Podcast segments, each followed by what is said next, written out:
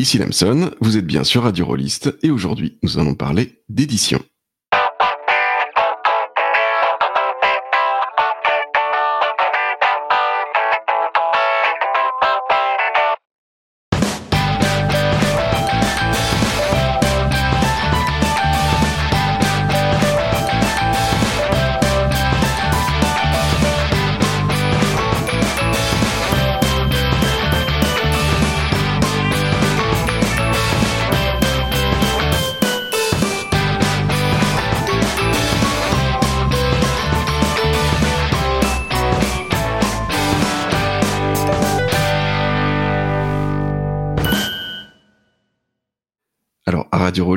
Ça nous arrive de recevoir des éditeurs ou des éditrices qui accompagnent euh, une autrice ou un auteur devant les micros pour parler d'un jeu qu'ils sortent ensemble. Mais ce soir, nous avons décidé de parler en tant que tel du métier de l'édition de jeux de rôle. Ici Lisa Banana, et pour parler de ce beau sujet avec nous ce soir, nous recevons Coralie David des éditions Lapin Marteau, spécialisée en jeux de rôle. Bonsoir et Eugénie Bidet, qui dirige la collection Jidéry chez Dystopia, qui publie également de la littérature. Bonsoir. Dans les deux cas, il me semble qu'on parle de petites structures. Coralie, est-ce que tu peux me dire combien il y a de lapins marteaux et depuis quand? Eh bien, il n'y a que, que, deux lapins euh, chez Lapin Marteau, donc euh, Jérôme, Larré, euh, Brand et moi. Je les rejoins fin 2014. Quand on a lancé euh, la collection Sortir de l'auberge avec euh, mener des parties de jeux de rôle, jouer des parties de jeux de rôle, la boîte à outils du MJ. Donc voilà, c'est euh, une, une, aventure qui, qui, dure depuis quelques années maintenant et, et, on, est, on est toujours tous les deux. Et Eugénie, vous êtes combien aux éditions Dystopia? Mais on est une méga corpo, on est cinq. on est cinq. Sauf que la grosse différence, je pense, c'est que nous, on est une association à but non lucratif. Donc, en vrai, on serait même 10 ou 20, euh, ça ne dirait rien de, de la structure elle-même, en fait, euh, de, de, du, nombre de projets qui sortent, de, de ce qu'on peut réellement fournir comme force de travail, quoi. Donc, euh, voilà, je, je, précise ça. On, est 5, mais c'est pas, c'est pas forcément très, très significatif, quoi. Donc dans les deux cas, on parle d'une petite structure et euh, il me semble que dans ces deux petites structures, vous avez une connaissance assez pointue des jeux que vous éditez. À un moment donné, on voulait aussi euh, intituler l'émission édition et érudition parce que toutes les deux, ben, vous nous impressionnez quand même beaucoup par la réflexion que vous avez par rapport à la pratique du jeu de rôle. Et chacune à votre manière, euh, ben, parce que vous la transmettez, on aimerait savoir comment ça s'articule avec votre travail d'éditrice. Ça va être un peu l'objet de cette émission ce soir. Et alors moi, il y a un premier point, c'est euh, une question pour Coralie. C'est que euh, tu as une thèse de doctorat en littérature générale et comparée, intitulée Le jeu de rôle sur table, l'intercréativité de la fiction littéraire, qui date de 2015. Même si j'ai dit que c'était en littérature générale et comparée, c'est quand même une thèse dont l'objet est le jeu de rôle, ce qui est quand même pas très courant. C'est arrivé comment? Et, euh, et j'imagine que tu devais être euh, rôliste avant ça. Mais qu'est-ce qui t'a motivé pour passer du jeu de rôle en tant que pratique, euh, loisir, euh, enfin, voir la façon dont tu le considérais avant, jusqu'à en faire un sujet de recherche pour ta thèse? Eh ben, c'est pas tout à fait un accident en réalité. Euh, ouais, effectivement, euh, je faisais, je faisais beaucoup de jeux de rôle euh, depuis depuis quelques années, bah, notamment les, années fac. laissé beaucoup de beaucoup de temps pour ça et c'était c'était vraiment cool. Et j'avais déjà bossé sur le jeu de rôle en tant qu'objet de recherche en master 1. Et vraiment, je voulais creuser le sujet et bah, tout bêtement en fait savoir pourquoi j'aimais autant le, le jeu de rôle qu'est-ce qui le rendait si spécial pour moi comme média parce que euh, bah parce que je jouais aux jeux vidéo, je lisais des livres, je regardais des films, mais voilà, euh, le jeu de rôle c'était toujours très particulier. Et puis en fait, ça s'est fait avec les bonnes rencontres de professeurs parce que c'est vrai que c'est vraiment essentiel pour pouvoir bosser en recherche, de trouver des gens qui sont ok pour pour diriger des sujets qui sortent un petit peu de l'ordinaire. Donc du coup, euh, j'ai eu la chance, euh, en fait j'ai fait un master édition euh, où j'ai eu la chance de rencontrer déjà Benoît Bertou qui bossait en BD et qui à Paris m'a présenté Yann Larue.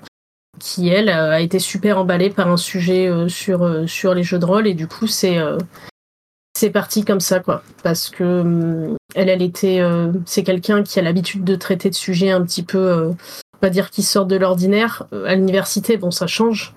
Mais il y a quand même de la résistance sur la culture populaire et puis je pense que ce qui lui a plu aussi, c'est que c'était un sujet qui avait été pas étudié dans une thèse en littérature comparée. Il y avait des thèses, comme celle d'Antoine Daufragne euh, sur le jeu de rôle aussi, mais qui elle était en histoire et euh, sciences de l'éducation. Il y avait, euh, il existait voilà un peu des travaux en psycho tout ça, mais en littérature pas trop. Donc du coup, du coup j'ai pu me lancer comme ça.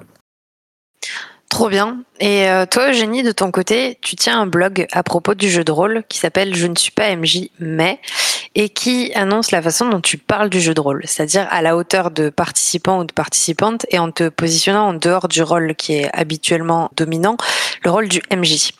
Et tu sembles apporter un regard euh, extérieur qui vient, euh, alors tu me diras si je me trompe, mais euh, du théâtre d'impro, de la littérature, et que après tu as un peu mis les doigts dans la prise de l'expérimentation et des théories les plus pointues du jeu de rôle indépendant. Qu'est-ce qui explique ce positionnement particulier qui est le tien Je ne sais pas.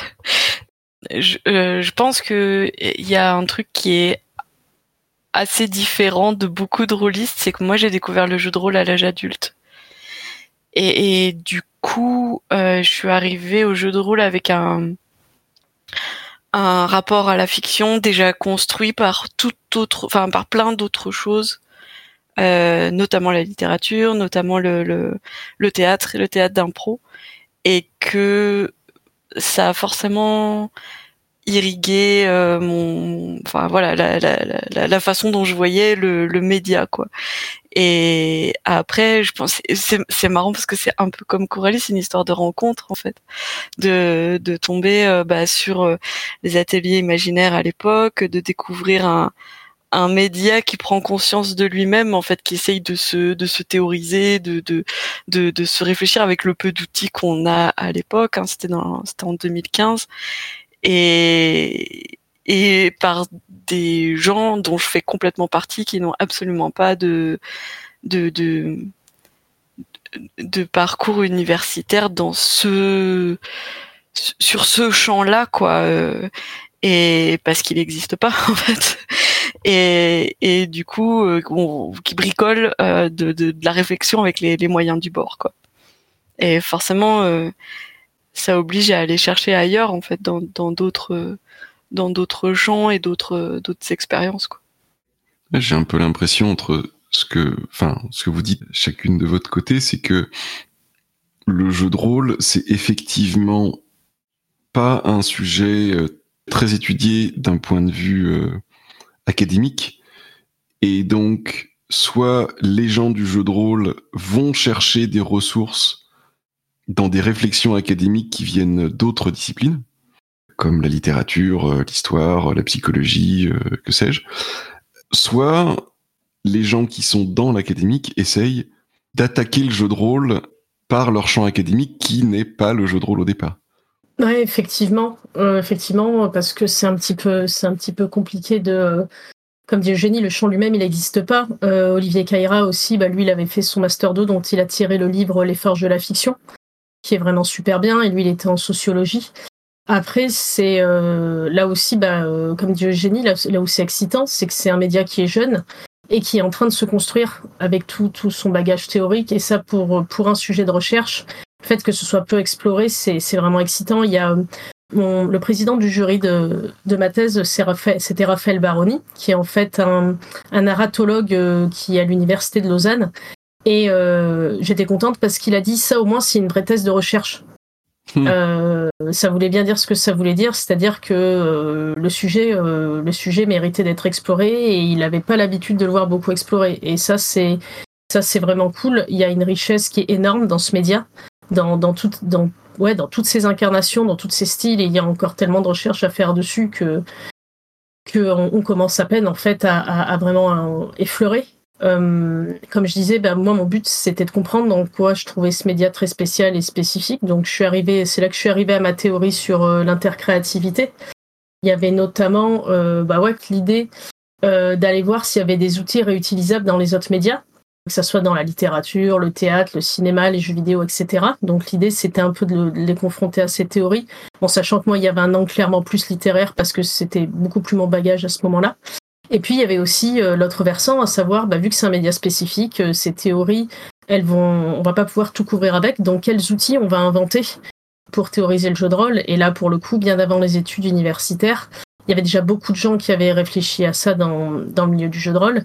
Et euh, j'ai essayé bah, à mon tour d'apporter un, petit caillou à cet édifice-là en, en, en, apportant, en en apportant aussi de ces théories. Et, et ça, c'est vraiment passionnant en fait. Et euh, en bossant là-dessus, euh, on se rend compte que bah voilà, il n'y a pas besoin d'être à l'université pour créer des théories parce que justement, il a fallu se les fabriquer nous-mêmes dans le jeu de rôle. Et ça, étudier, c'est vraiment, c'était vraiment passionnant en fait. Et de ton côté, euh, Eugénie, euh, je veux au moins souligner pour que les gens aient envie d'aller le, lire ou l'écouter. Il existe euh, une longue discussion que vous avez eue avec un spécialiste de l'histoire du cinéma, avec des parallèles super entre un autre média ou forme d'art qui a émergé maintenant qui est beaucoup plus établi que le jeu de rôle, mais mais qui a émergé en tout cas dans une histoire récente et où on peut euh, suivre un peu, essayer de faire des parallèles, ce genre de choses-là. Euh, moi, j'ai trouvé votre, euh, votre discussion là-dessus super intéressante.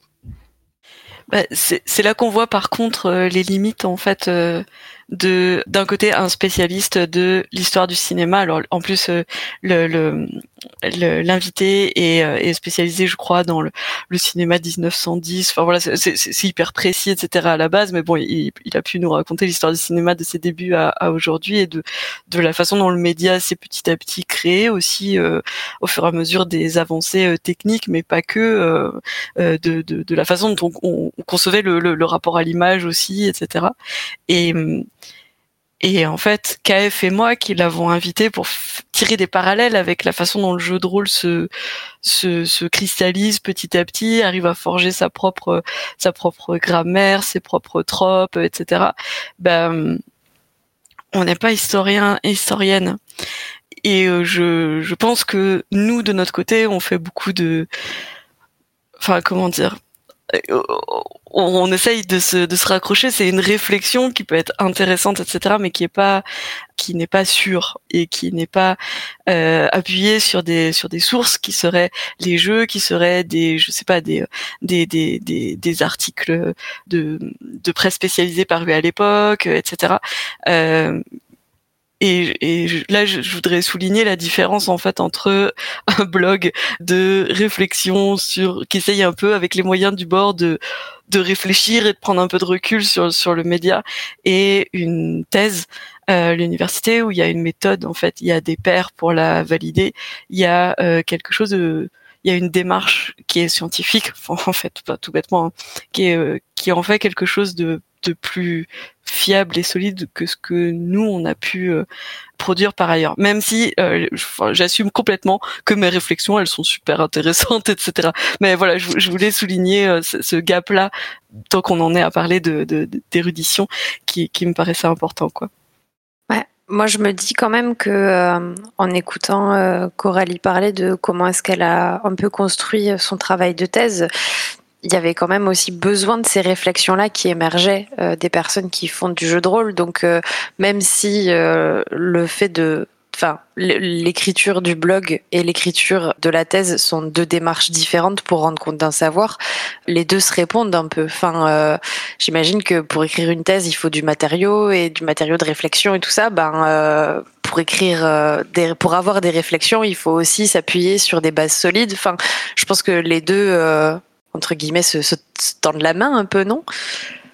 Euh, en ce qui me concerne absolument, enfin l'intercréativité euh, qui est la, notion qui a été euh, pointée par euh, Coralie, c'est, enfin nous c'est à la base de notre réflexion avec KF sur euh, ce qu'on a pu bricoler derrière de, de, manifeste pour le pour le jeu de rôle, de considérer le jeu de rôle comme une performance artistique et, et de, des réflexions qu'on a pu avoir autour du style en fait qu'on exprime en jouant et, et l'intercréativité pour nous ça a été une notion socle en fait de ces de ces réflexions là.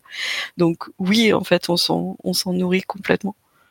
Ouais, ouais, complètement. Je pense que ça va dans les deux sens, en fait, parce que pour le coup, bon, moi, à, l'époque, j'ai soutenu en 2015, donc je connaissais pas encore ton blog, Eugénie, parce que je pense que du coup, il n'existait pas encore.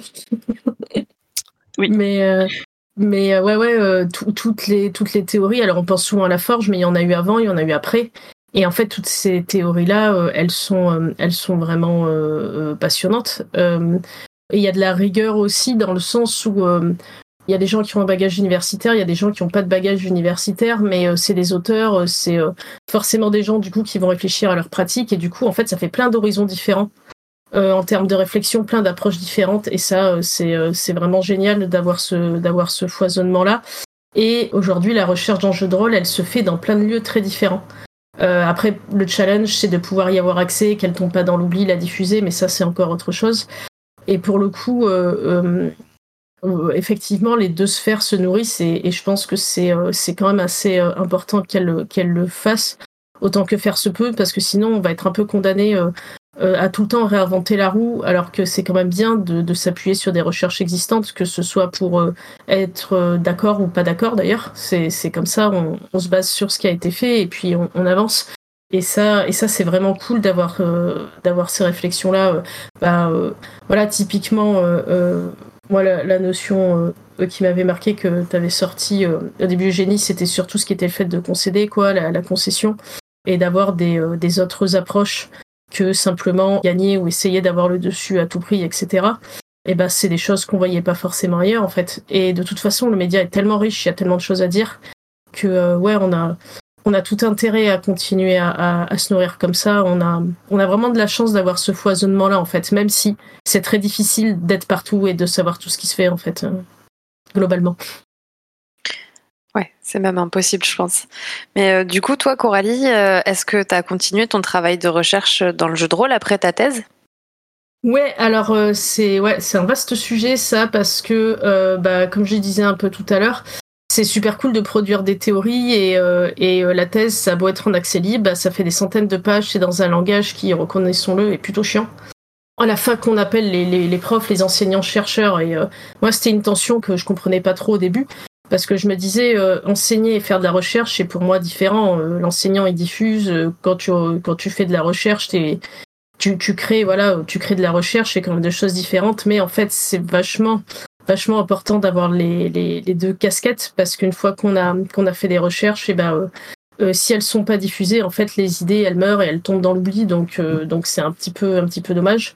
Donc du coup après la thèse en fait je me suis plutôt concentrée sur ce deuxième versant donc ça a pris plein plein de formes différentes qui sont plus ou moins visibles en fait. Euh, j'ai continué à publier dans des revues universitaires, ce qu'on me contactait encore parce qu'il n'y a, pas beaucoup d'universitaires dans le jeu de rôle. Euh, on a essayé de faire des articles sur le blog avec Jérôme. On s'est pas mal concentré sur le lien entre game design et culture ou valeur. Par exemple, j'ai repris un article que j'avais fait, j'ai un peu mis à jour sur le genre et l'orientation sexuelle mise en jeu, euh, sur euh, ce que disaient un peu les jeux de rôle des années 70 sur, sur les femmes, ça, c'est un truc qu'on avait fait hein, au départ pour un colloque en Finlande. Euh, voilà, on a, on a aussi euh, publié des articles sur euh, l'évolution du discours théorique dans le jeu de rôle, ce genre de truc. Voilà. Bon, après, il y a eu Sortir de l'auberge, qui est peut-être la face la plus visible. Là, c'était pas la même approche. On voulait vraiment avoir des conseils qui puissent être utilisés aux tables de jeu. On, avait, on voulait vraiment quelque chose de plus pratique et de plus, de plus accessible. Ça prend beaucoup de temps parce que c'est des gros travaux de synthèse souvent. C'est un lieu, on essaye de rassembler pas mal de choses. Il y a beaucoup d'exemples de parties qu'on a faites, donc ça veut dire qu'il faut qu'on se renouvelle. Euh, voilà, on a fait des stages de formation à la créa de jeu aussi en, cinq jours, qui ont eu aussi une existence en ligne. Euh, on est allé donner des cours dans des écoles d'ingé euh, parce que en gros ils avaient des travaux pratiques de créer un jeu avec des valeurs politiques, par exemple pour créer des entreprises un peu style Fairphone, etc. Euh, et puis bon, après, il y, a les, y a les classiques, les articles de presse, les tables rondes, etc. Et, euh, et en fait, euh, ouais, moi, mon but aujourd'hui, c'est vraiment de continuer à faire cette diffusion. Donc, euh, c'est vrai que par exemple, la vidéo, c'est un podcast, là, comme ce qu'on fait, c'est des, des, formats qui me plairaient bien, mais c'est très long à mettre en place. Et clairement, je n'ai pas le temps parce que l'édition prend, prend tout mon temps. Mais ouais, euh, on a eu pas mal de réflexions, euh, notamment avec Jérôme, sur cette idée de chaîne d'innovation. Entre le moment où on a une idée, euh, la personne seule a une idée dans son coin, et quand elle arrive à enfin avoir une incarnation autour des tables de, de, de jeux de rôle, bah voilà, tout ça, euh, tout ça, toutes les étapes qui font que euh, concrètement les pratiques de jeu changent ou évoluent. Euh, elles sont importantes ces étapes et, et, ça peut prendre plein de formes différentes. Publication de jeux, que ça soit de la créa ou de la trad, la diffusion de pratiques ou conseils. Donc ça, c'est plutôt la façon dont on se sert des jeux. la façon dont on voit les jeux, par exemple, ça, ça pourrait être des actual play ou euh, des concours de type Game Chef, etc. Ça fait un peu gloubi-boulga tout ce que je vous dis. Mais ça, pour moi, c'est vraiment des prolongements et c'est vraiment autant de façons de, faire passer euh, la recherche. Voilà, c'est une grande chaîne, la diffusion de, des idées. Euh, on cherche un peu à intervenir à, différents endroits de, cette chaîne. Parce que du coup, c'est, comme je disais tout à l'heure, c'est vraiment cool de pouvoir profiter euh, toutes et tous les idées des, uns et des unes des autres, mais c'est compliqué parce que c'est foisonnant, parce que se tenir au courant, c'est limite un travail à plein temps. Donc, euh, donc voilà, on peut peut pas tout diffuser avec un seul moyen. Sinon, on va toucher toujours les mêmes personnes. Donc, euh, l'idée, c'est de diversifier, de diversifier un petit peu, un petit peu tout ça, mais, mais voilà, c'est, c'est, pas simple. Ouais, carrément. Ouais, non, c'est, c'est super intéressant tout ça. Enfin, tous ces canaux de diffusion, moi je trouve ça vraiment euh, fascinant comme réflexion parce que c'est vrai que en côtoyant plutôt des auteurs ou des autrices de jeux, on va avoir euh, j'ai une idée donc j'en fais un jeu. Mais c'est vrai qu'il y a plein d'autres façons dont dont les idées se transmettent et euh, et ouais, c'est ça me plaît beaucoup comme comme ligne de réflexion. Mais donc du coup, on a parlé tout à l'heure de, enfin, tu parlais à l'instant de, sortir de l'auberge, qui est du coup une une collection que vous avez euh, chez Lapin Marteau. Donc il y a euh, y a quatre livres ou recueils d'articles, donc qui sont jouer des parties de jeux de rôle, mais des parties de jeux de rôle, la boîte à outils du meneur de jeu et jouer avec l'histoire. Si, si, je me trompe pas, je parle sous ton contrôle. Ouais.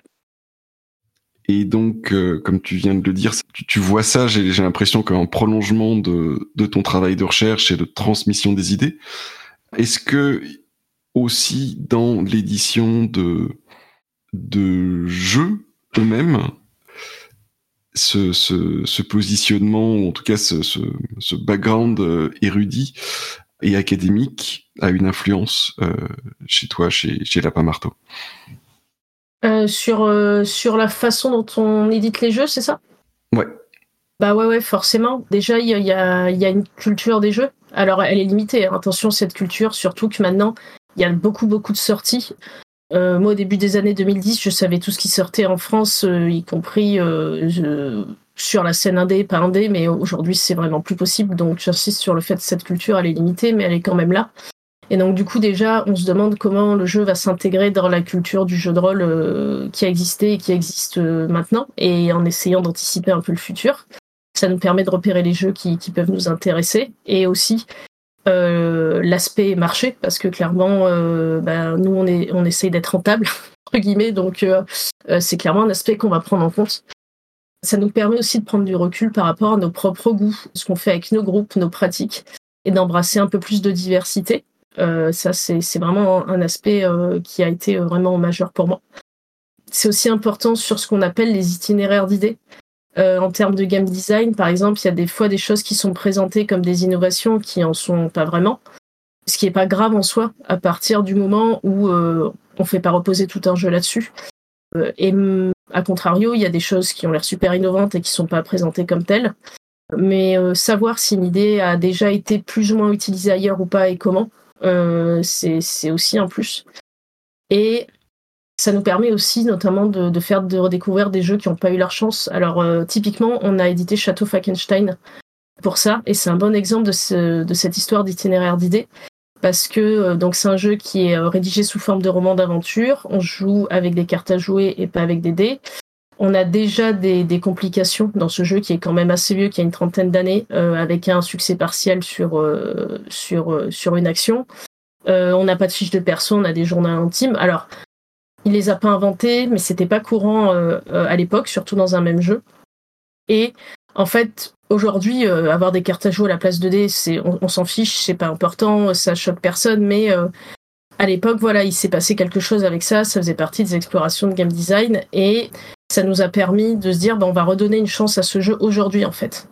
Mais y compris avec son contenu, on va dire, le message qu'il transmettait en fait, où euh, c'était quand même aussi une critique du progrès, ce qui était vraiment pas courant à l'époque. Mm. Donc euh, ouais, je pense que, que, avoir tout ça, en fait, ça, ça influence bah, euh, la façon dont on va choisir les jeux de, de ces manières-là, ouais.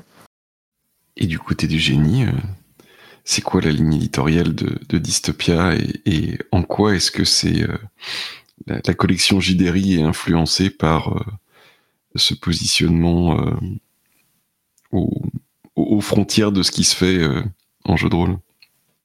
Euh, bah, L'influence, elle est très immédiate et très viscérale, c'est-à-dire que c'est des jeux auxquels j'ai joué à l'état de playtest ou de crash test parce que, euh, enfin comment dire, je kiffe jouer des trucs un peu expérimentaux ou qui sortent des sentiers battus, etc. Du coup, euh, forcément, je tombe sur euh, des, des, personnes que ça intéresse aussi. Du coup, euh, il se trouve que ces personnes créent des jeux, mais je joue avec elles. Et à un moment, on arrive à un état du truc où on se dit, bah, ce serait bien de le partager, quoi. Et il y a, alors c'est, beaucoup moins euh, euh, complet et, et, avec moins de recul que que ce que décrit Coralie, mais c'est plus une question de, de de mon écosystème rôliste, il, il, tourne quand même vraiment beaucoup autour de des jeux ou des pratiques euh, expérimentales. Et du coup, c'est là que je je découvre des jeux que ben, que je pourrais être en mesure de, de, de proposer à Dystopia, quoi. Et du coup, euh, comment ça se passe euh, la rencontre entre euh, entre un jeu et son éditrice finalement pour l'une comme pour l'autre? Moi, je dirais que c'est comme avec des gens. Chaque rencontre est un peu différente. Ça se passe. En ce qui me après, j'ai trois jeux au compteur. Hein, soyons très, très. Mais il y en a, en a pas deux pour lesquels ça s'est passé de la même façon. Et le quatrième qui est en route, c'est pareil. C'est encore différent. Du coup, ça se passe bah, un peu comme dans la vie en fait. c'est un mélange de, de hasard, de coïncidence, de de, de, de cercles sociaux, euh, de, de voilà, de goûts en commun, euh, de, de ce genre de choses quoi. Et pour toi, Coralie, c'est la même démarche? Nous, bah, déjà, enfin, c'est bah, un peu comme Eugénie, je pense, des jeux qu'on aime et auxquels on joue.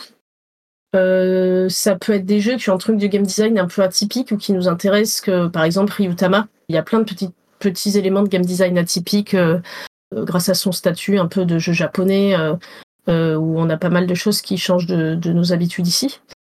Ça peut être des jeux à nous. Alors, on n'a pas encore édité de jeux à nous, mais c'est dans les tuyaux. Et en fait, ils peuvent correspondre soit des jeux qu'on ne trouvait pas, ou qu'on pensait qu'il manquait, qui peuvent être le fruit de, de, nos recherches expérimentations sur le game design.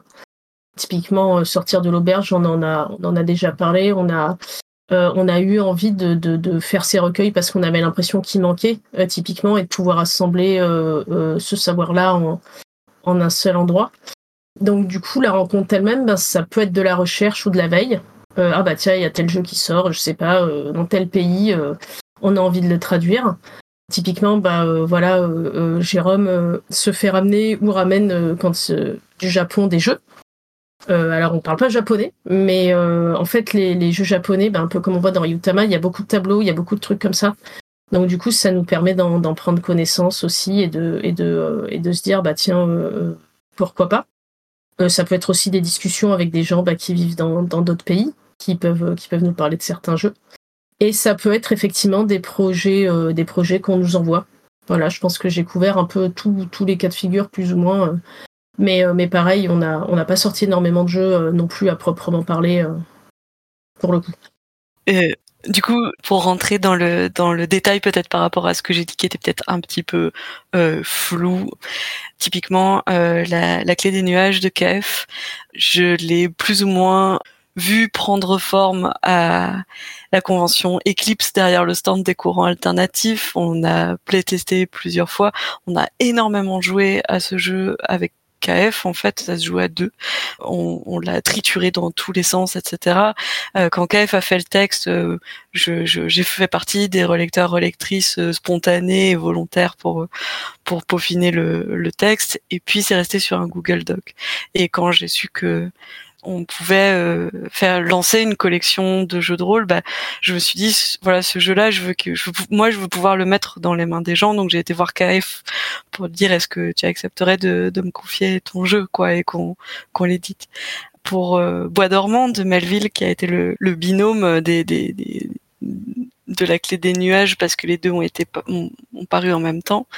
J'ai plus ou moins découvert à Ludocon, qui est une, une convention de, de casuciens du forum Casusno, où on a euh, playtesté euh, la création et puis on a carrément joué la campagne sur quatre jours, en plus des créneaux euh, tellement le l'univers nous avait euh, happé et qu'on avait vraiment envie de, de le jouer. Et et pareil plus tard j'ai j'ai été voir Melville pour dire est-ce que est-ce que tu accepterais qu'on qu'on édite ce, ce jeu quoi?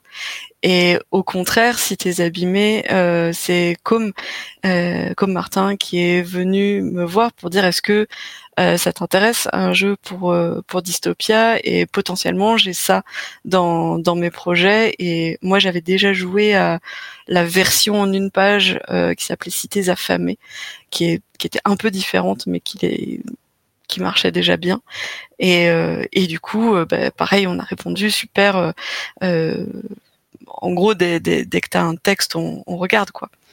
Voilà. Et du coup, euh, à contrario, euh, enfin, comment est-ce que vous décidez que vous n'allez pas éditer un jeu? Parce que j'imagine que ça doit arriver qu'on vous sollicite et que euh, le jeu en question, eh bien, vous n'ayez pas très envie de l'éditer. Peut-être? Ben, en réalité, il, peut y avoir, il peut y avoir pas mal de raisons. Typiquement, nous, si on a l'impression bah, que c'est un jeu qui euh, existe déjà ou qu'on trouve sous une autre forme, on est une petite structure en fait. Et euh, typiquement, si on nous envoie un jeu, je sais pas, de fantasy, il va vraiment falloir qu'au niveau design, il soit décoiffant euh, pour qu'on se dise on y va parce qu'il y a déjà une offre, hein, on va dire, sur les jeux de rôle de fantasy. Donc ouais, typiquement, si on se dit bon bah ok, ce jeu, euh, soit on n'est pas les bonnes personnes pour le vendre parce que parce que je sais pas, il vaut mieux aller euh, euh, chez Black Book parce que l'auteur a prévu 15 suppléments en, couleur. Ben on n'est peut-être pas on n'est peut-être pas les bonnes personnes pour pour faire ça. Ou voilà, typiquement si on pense que le, le jeu va pas trouver sa place sur le marché ou que nous il nous intéresse pas plus que ça en termes de game design, on va on va on va laisser tomber. Il y a une autre un autre paramètre qui est un peu, un peu bête dit comme ça, mais c'est le temps. Si on a un planning de publication qui est prêt pour, euh, les deux années à venir, bah on va pas va pas bloquer les gens pendant euh, deux trois ans euh, en leur disant bah on va vous faire attendre. On leur dit bah non allez ailleurs parce que nous on n'aura clairement pas le temps de s'en occuper vu que voilà on essaye vraiment de devenir plus performant là-dessus sur la gestion du, du, planning, du temps, etc. Donc ça aussi ça peut être une raison de refus en fait assez courante. Voilà. Ok, et euh, chez Dystopia, comment ça se passe? Bah, Tout pareil. Euh, et notamment le la, non mais la question du temps elle est hyper importante euh, moi je, je, je, découvre un peu que à chaque projet en fait il y a les imprévus les retards les et, et en fait euh, effectivement ça, il peut y avoir plusieurs années entre le moment où on dit oui à un jeu et le moment où il sort enfin et et effectivement, euh, bah, quand on en a déjà deux dans les tuyaux, euh, ça serait dommage. Enfin, c'est vraiment pas faire une fleur au jeu que d'accepter un troisième pour euh, le bloquer sur plusieurs années, quoi. Du coup, c'est une question pour pour vous deux. Aujourd'hui, on trouve beaucoup de jeux auto-édités qui sont de grande qualité et qui touchent leur public. Du coup, qu'est-ce qui fait la force d'un éditeur ou d'une éditrice bah, dans le jeu de rôle, en fait? Je pense que selon euh, les maisons d'édition, euh, les pratiques, il y aura toujours des points de vue différents. De mon point de vue, le, rôle d'une éditrice, alors euh, on va, on va, on peut faire appel à l'anglais là-dessus, parce que je trouve que la distinction entre publisher et éditeur est différente. L'éditeur, c'est la personne qui va vraiment bosser sur le projet, sur le texte, sur le jeu, etc. Et le publisher, ça va plus être la personne qui va financer la sortie du jeu, la production, etc. Et cette distinction, elle est intéressante parce que pour le coup l'aspect éditeur. Donc pour moi, le cœur de ce métier, c'est vraiment d'aider l'auteur à, améliorer son œuvre en fait, de la mettre en valeur pour aboutir au meilleur jeu de rôle possible euh, bah, sous des contraintes euh, créatives de temps et de production dans le cadre dans lequel on est. Donc pour moi, en fait, l'objectif, il est triple. Il faut faire en sorte que le jeu, il atteigne bah, son, son plein potentiel en tant que jeu, quoi, vraiment. Qu'il ait la forme la plus adaptée et qu'il rencontre le plus large public possible. Donc, respectivement, les projets, on essaye de les rendre valables, faisables et viables, si on, peut dire ça comme ça. En gros, vraiment, l'idée, c'est d'être un peu un sparring partner pour, euh, pour l'auteur, en fait. De dire, bon, bah non, tel aspect, ça va pas, euh, euh, tel aspect, c'est bien, il faudrait le renforcer. Et, vraiment de travailler ensemble. Le, le but, c'est c'est pas d'imposer et d'écraser l'auteur, c'est vraiment d'être un partenaire, en fait. Voilà de toute manière, euh, on arrive effectivement aujourd'hui en, parlant des jeux auto-édités où l'aspect publisher, il y a plus en plus de gens qui peuvent le prendre en charge tout seul, que ce soit euh, via le PDF, euh, l'impression à la demande, etc. Donc du coup, on peut effectivement aujourd'hui se passer plus facilement d'un éditeur qui serait qu'un publisher. Mais à mon sens, c'est un peu moins vrai dans le cas de l'éditeur, parce que pour le coup, c'est aussi quelqu'un qui va avoir de l'expérience, avec un peu de chance, c'est quelqu'un qui aura déjà mené plusieurs projets à leur terme, qui se sera confronté au retour euh, bah, un peu dans leur diversité, que ce soit euh, les retours des joueuses, des boutiques, euh, des autres auteurs, des autres autrices, mais aussi à l'évolution qu'ils ont eue dans, le temps. Je vois un peu ça comme le fait que l'éditrice, c'est quelqu'un qui va voir le jeu pas juste comme concevoir une façon de jouer intéressante. Alors c'est le cœur du truc, mais, mais aussi il y a plein d'autres choses autour mais c'est aussi réussir à trouver la bonne formule, bien au-delà de la rédaction du jeu, de réussir à transmettre aux joueuses cette façon en fait de jouer qui soit intéressante. Parce que c'est un peu comme l'histoire de, d'avoir la bonne idée en recherche et de sa diffusion. On peut avoir l'idée d'un super jeu, mais euh, on ne sera pas tout le temps avec les gens quand ils vont jouer au jeu. Et tout le chemin entre la bonne idée et le jeu qui fait que l'idée elle est correctement transmise, euh, c'est là où je pense que, que l'éditrice elle va être, euh, elle va être efficace en fait.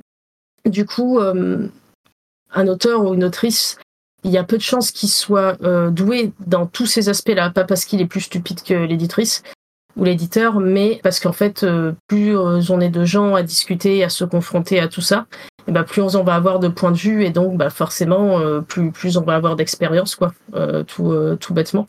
Et enfin, le rôle de l'éditrice, c'est aussi apporter des idées que ce soit pour les intégrer au jeu si, si ça va dans le sens que, que l'auteur veut, mais aussi pour relancer la machine, par exemple quand il y a une panne d'inspiration, des doutes, euh, etc.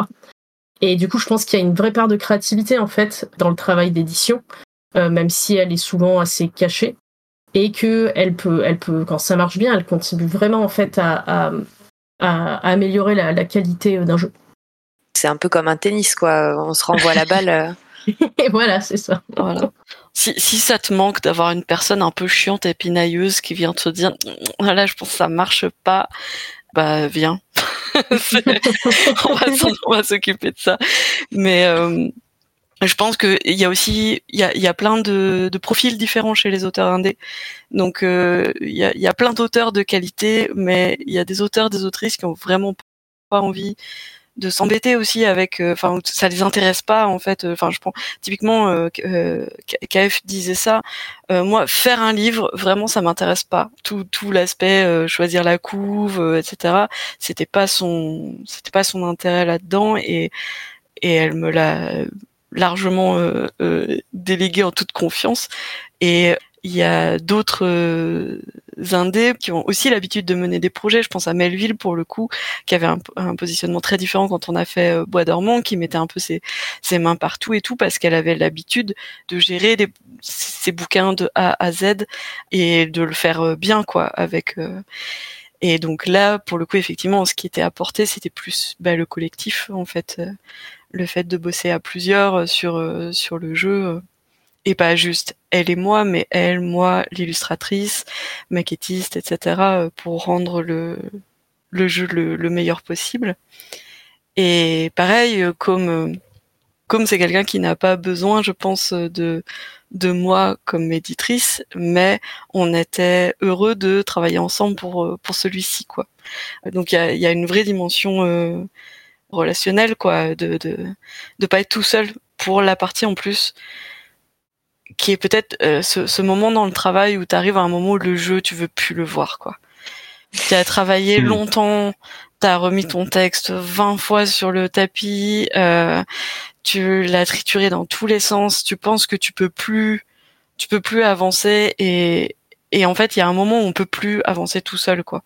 Et il y a besoin de quelqu'un d'autre, mais ça peut être un éditeur, une éditrice, ça peut être un relecteur ou une relectrice euh, qui n'a aucun rôle de d'édition, parce que ça, c'est un truc qui se fait beaucoup. Euh, euh, en, en indépendance de, de, de, de, se relire les uns les autres, une personne extérieure en fait et qui commence à pinailler sur un peu tout et à dire mais bah, tel truc ça marche vachement bien, ce serait bien que ce soit un peu plus mis en avant, tel truc je pense que ça fonctionne pas et peut-être il faudrait les laguer, enfin voilà ce genre de ce genre de retour qui qui rouvre des, des portes en fait là où il y a un moment où tu tu es dans un cul de sac quoi. Moi, je trouve ça marrant de trouver des parallèles entre cette euh, façon de faire, de relecture, de retravailler les textes, etc. Et en fait, ce qu'on évoquait tout à l'heure avec euh, Coralie, c'est-à-dire le, le travail académique de rédaction euh, d'articles, de thèses, de où il y a forcément un père qui relit et qui donne son avis sur le texte au-delà même de, la notion d'édition, quoi. Est-ce que c'est juste un parallèle superficiel ou est-ce que il y a des compétences qui passent euh, d'un tel de travail à l'autre? Si, si, oui, je pense que bah, c'est forcément lié. Bon, après, euh, sur la relecture des revues, euh, il y a à boire et à manger. Il y a des choses qui sont très pertinentes et puis il y a des choses où clairement la personne a son propre sujet de recherche et essaye de le recaser à, toute force dans, dans, un article alors que ça n'a pas vraiment lieu d'être. Voilà, c'est vrai que on a appliqué un peu à, l'université euh, les techniques de relecture d'articles euh, en sciences humaines qu'il y avait dans les fameuses sciences dures. Euh, ça a des avantages et des inconvénients, notamment parce que plus on est pointu sur un sujet, plus il n'y a pas beaucoup de gens qui sont capables de le relire. Moi, par exemple, j'ai un ami mm. qui, qui est en biologie qui m'a expliqué qu'il savait très bien que il y a des articles des fois qui sont saqués par des relecteurs qui sortent six mois après un article sur le même sujet. Bon, c'est encore, c'est encore autre chose. Hein. On est encore dans d'autres sphères, mais, euh, mais oui, oui, il y a clairement effectivement cette idée d'avoir euh, au moins un domaine d'expertise, euh, bah, tout simplement en étant joueuse d'un jeu, en disant bah voilà, ton jeu il me plaît, j'ai adoré la partie qu'on a fait, mais voyons comment on peut l'améliorer. Ça pour moi c'est déjà une expertise en fait d'avoir juste réfléchi à ça. Et effectivement là-dessus il y a des points communs notamment sur bah, le fait d'avoir d'avoir de la rigueur et, et d'être le plus euh, le, le, plus honnête possible là-dessus. Je pense qu'il y a un aspect aussi euh, euh, peut-être aussi de, bienveillance, d'entraide, de, de, d'être partenaire quand ça se passe bien, euh, qu'il y a peut-être moins dans la revue universitaire où on est souvent sur une anonymisation. C'est pas facile à dire ça. Anonymisation des relecteurs et des relectrices. Ouais. Je voudrais revenir sur sur un point qu'évoquait Eugénie tout à l'heure, sur euh, le fait qu'il y, a une relation qui se met en place, pas seulement entre euh, l'auteur et, l'éditrice, mais aussi avec d'autres personnes en fait qui vont être impliquées dans la fabrication du du livre jeu qui va sortir. Il peut y avoir des graphistes, il peut y avoir euh, des illustratrices par exemple. Comment est-ce que ça s'articule en fait? Qui décide euh, quel genre d'illustration il doit y avoir, euh, qui euh, décide de qui va faire la mise en page, comment est-ce que c'est tous ces gens-là se coordonnent, enfin comment ça se passe tout ça? Bah dans l'idée c'est de, recruter des gens parce qu'on est beaucoup en freelance là-dessus, qui se correspondent entre eux, qui correspondent au projet. Il va y avoir déjà une affaire de style et de qualité. Typiquement, euh, dans, Château Falkenstein, on a refait une partie des illustrations et euh, le travail de, Mathilde Marlowe pour le livre de base euh, où, c'est beaucoup de crayonné, il nous paraissait en termes de style assez adéquat. Et puis après, il va y avoir des questions, on va dire, bêtement matérielles, mais, hélas, qui vont avoir beaucoup d'importance, qui sont le planning des gens et le budget. Ou après, ben, on va essayer de se mettre d'accord sur une date, une date de rendu, un planning bêtement, et puis un paiement. Et en général, l'éditeur, ça va être la personne qui va faire le lien entre euh, tous ces acteurs, toutes ces actrices. Typiquement, euh, bah, par exemple, voilà, si je dois imprimer sur un livre des illustrations noir et blanc, je vais aller voir euh, l'imprimeur et lui demander euh, qu'est-ce que vous me conseillez comme papier? Parce que les crayonnés, il y a beaucoup de nuances, il faut que ça ressorte. Et bah, nous, on va essayer de coordonner tout ça, sachant que bah, du coup, il y, il y a des étapes. En général, on va avoir le jeu, on va commander très vite les illustrations, le plus tôt possible en tout cas, pour être bien niveau temps.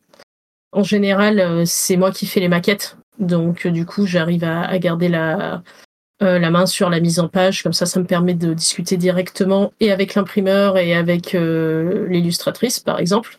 C'est vrai que c'est bien d'avoir cette double casquette. Mais euh, globalement, une fois que le texte est fini, on attaque la maquette, on, place, on place les illustrations. En général, on a contacté l'imprimeur avant pour avoir réglé la question du papier, de quand est-ce qu'on va imprimer, des devis, etc. Voilà. Je sais pas si ça répond à ta question. Si, si, très bien. Très bien, très bien. Donc du coup, double casquette, euh, euh, maquettiste, euh, éditrice, quoi. Du coup, ouais. Ouais, voilà, ouais, ouais, tout à fait. Éditrice avec toutes les fonctions que ça comprend aussi de, de relecture, de fond, de forme, etc. Mmh. bien sûr. C'est marrant parce qu'on avait eu des graphistes il n'y a pas si longtemps que ça, dont des fois, eux aussi sont à la limite de l'édition sur certains points. Enfin, donc j'ai l'impression qu'il il peut y avoir, en tout cas dans des petites structures, pas mal de porosité entre les métiers. Quoi. Est-ce que c'est le cas aussi chez Dystopia, justement, euh, Génie Est-ce que tu as plusieurs casquettes? Oh bah Nous, c'est le chaos le plus total. Euh. Non, non, je, je, j'ai, moi, je, j'ai pas plusieurs casquettes parce que je ne sais pas faire grand chose. En fait, on va, on va être très honnête. Donc, autant je, je pense que j'ai, j'ai un bon œil euh, sur un texte pour le travailler jusqu'à ce qu'il soit, il soit vraiment bien. Autant euh, tout ce qui est euh, visuel, je suis assez incapable de fournir ça. En fait, euh, comme Dystopia existe déjà depuis dix ans et a ses, ses propres habitudes, c'est les, les, les personnes qu'on qu'on contacte à chaque fois qu'on fait un nouveau projet, etc. Je, je suis partie de cette base-là en fait pour la, la, la collection JDRI et au fur et à mesure des, des projets, on a agrégé d'autres personnes. Typiquement, pour tout ce qui est graphisme, maquette, c'est euh, Laura Afchin qui s'occupe euh, la plupart du temps de nos livres. Et euh, là, elle a créé la, maquette de base en fait pour la pour la collection, mais euh, elle pouvait pas nous mettre dans son emploi du temps. Et c'est très vrai ce que ce que dit Coralie sur le le, le fait ben quand on travaille avec des freelances, c'est pas des personnes euh, disponibles qui n'attendent que toi que, que, que, tu les appelles et là dans la minute ils sont prêts. Non, en fait ils ont un agenda blindé et du coup il faut savoir quand est-ce qu'ils pourront nous trouver une petite place, euh, etc. Et du coup euh, euh, au moment de sortir les, les, les deux premiers de, la collection JDRI, Laure ne pouvait pas faire la maquette et du coup c'est Marie de Je suis une légume qui l'a faite parce qu'elle faisait déjà les illustrations pour Bois dormant. Et du coup voilà, ça permettait d'avoir une, cohérence visuelle entre guillemets, puisqu'elle avait fait les, illustrations intérieures aussi de Bois dormant. Et pour Cités abîmées, j'ai demandé à Nicolas Folio, qui est un peu le compère de Com en termes de, visuel et de maquette, bah, de faire aussi celle de, Cités abîmées du coup. Donc il y a des binômes qui marchent bien, quoi. Et Laurent Rivleg, qui était l'illustrateur qui avait fait la couverture de la clé des nuages. La, clé des nuages est accompagnée d'un hack qui s'appelle la clé des songes de Com Martin, qui est au dos. Euh, et je me suis dit, bah, si on refait un livre de Com, bah, on redemande à, Laurent de faire une, une couverture parce que, encore une fois, c'est un peu c'est un peu un binôme qui marche bien visuellement en fait en termes d'univers, en termes de, de, de, de, enfin voilà, moi je suis très admiratif sur la façon dont Laurent arrive à rendre une ambiance de jeu complètement abstraite quand on lui donne des éléments un peu en vrac comme ça et, il arrive à rendre ça visuel. Et ça euh, bah, c'est hyper précieux quoi sur quand on quand on a des jeux comme la clé des nuages ou comme cités abîmées euh, euh, c'est c'est chouette de pouvoir poursuivre creuser cette esthétique là quoi eh ben, justement, comment on brief un illustrateur pour illustrer un jeu je veux dire, on ne met pas forcément à une table de jeu pour lui demander de jouer au jeu d'abord, j'imagine. Comment ça se passe? Enfin, c'est deux heures de discussion, c'est deux idées sur un post-it, quelque chose entre les deux? En général, moi j'aime plutôt laisser des traces écrites parce que c'est quand même bien pour le, le, pense-bête. Sachant que quand on commence à, commander plusieurs illustrations, on se met aussi d'accord sur le nombre d'allers-retours que va faire l'artiste sur les illustrations parce qu'on ne peut pas lui demander 150 modifs, évidemment. Donc du coup, c'est vrai que moi, sur les aspects importants qui doivent apparaître dans l'illustration, c'est vrai que j'ai tendance à l'écrire noir sur blanc et à laisser le reste à, l'interprétation ouais, de l'artiste pour que ce soit quand même un peu, un peu fun et créatif de son côté.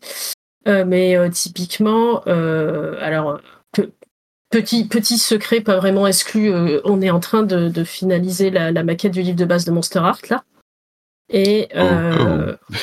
voilà. Et donc, du coup, sur les illustrations qu'on a faites, bah, sur euh, l'aspect de diversité, bah là, clairement, on a donné des instructions assez précises parce qu'on voulait qu'il y ait un certain nombre de choses qui soient représenté sur, euh, sur la diversité en termes euh, de genre, d'ethnie, etc. Donc là, typiquement, on va, on va lister tout ça de façon un, petit peu plus précise et on va faire euh, apparaître aussi sous-entendre certaines attitudes parce que donc dans Monster Art, vu que ça fonctionne avec des, on va dire des archétypes de personnages qui sont des monstres mais qui sont des ados dans la vie réelle, bah typiquement sur l'illustration du loup-garou, on va on va dire, euh, euh, voilà, euh, beaucoup de, on va donner beaucoup de paramètres sur l'attitude. voilà, je veux que la personne elle ait l'air féroce, je veux que la personne elle ait l'air nanani nanana.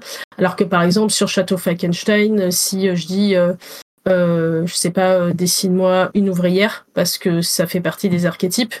Euh, j'ai peut-être pas autant insisté sur l'attitude parce qu'on va peut-être pas vouloir transmettre les mêmes choses. Donc voilà, on s'adapte beaucoup au type de jeu et à la fonction de l'illustration en fait qui va être importante. Mais c'est vrai qu'en général, moi, je j'en ai plutôt tendance à, à être sur des, des, indications écrites assez, assez précises pour éviter les malentendus, faire gagner du temps à, tout le monde et vraiment euh, bloquer ce qui est important qui apparaisse dans, dans l'illustration. quoi.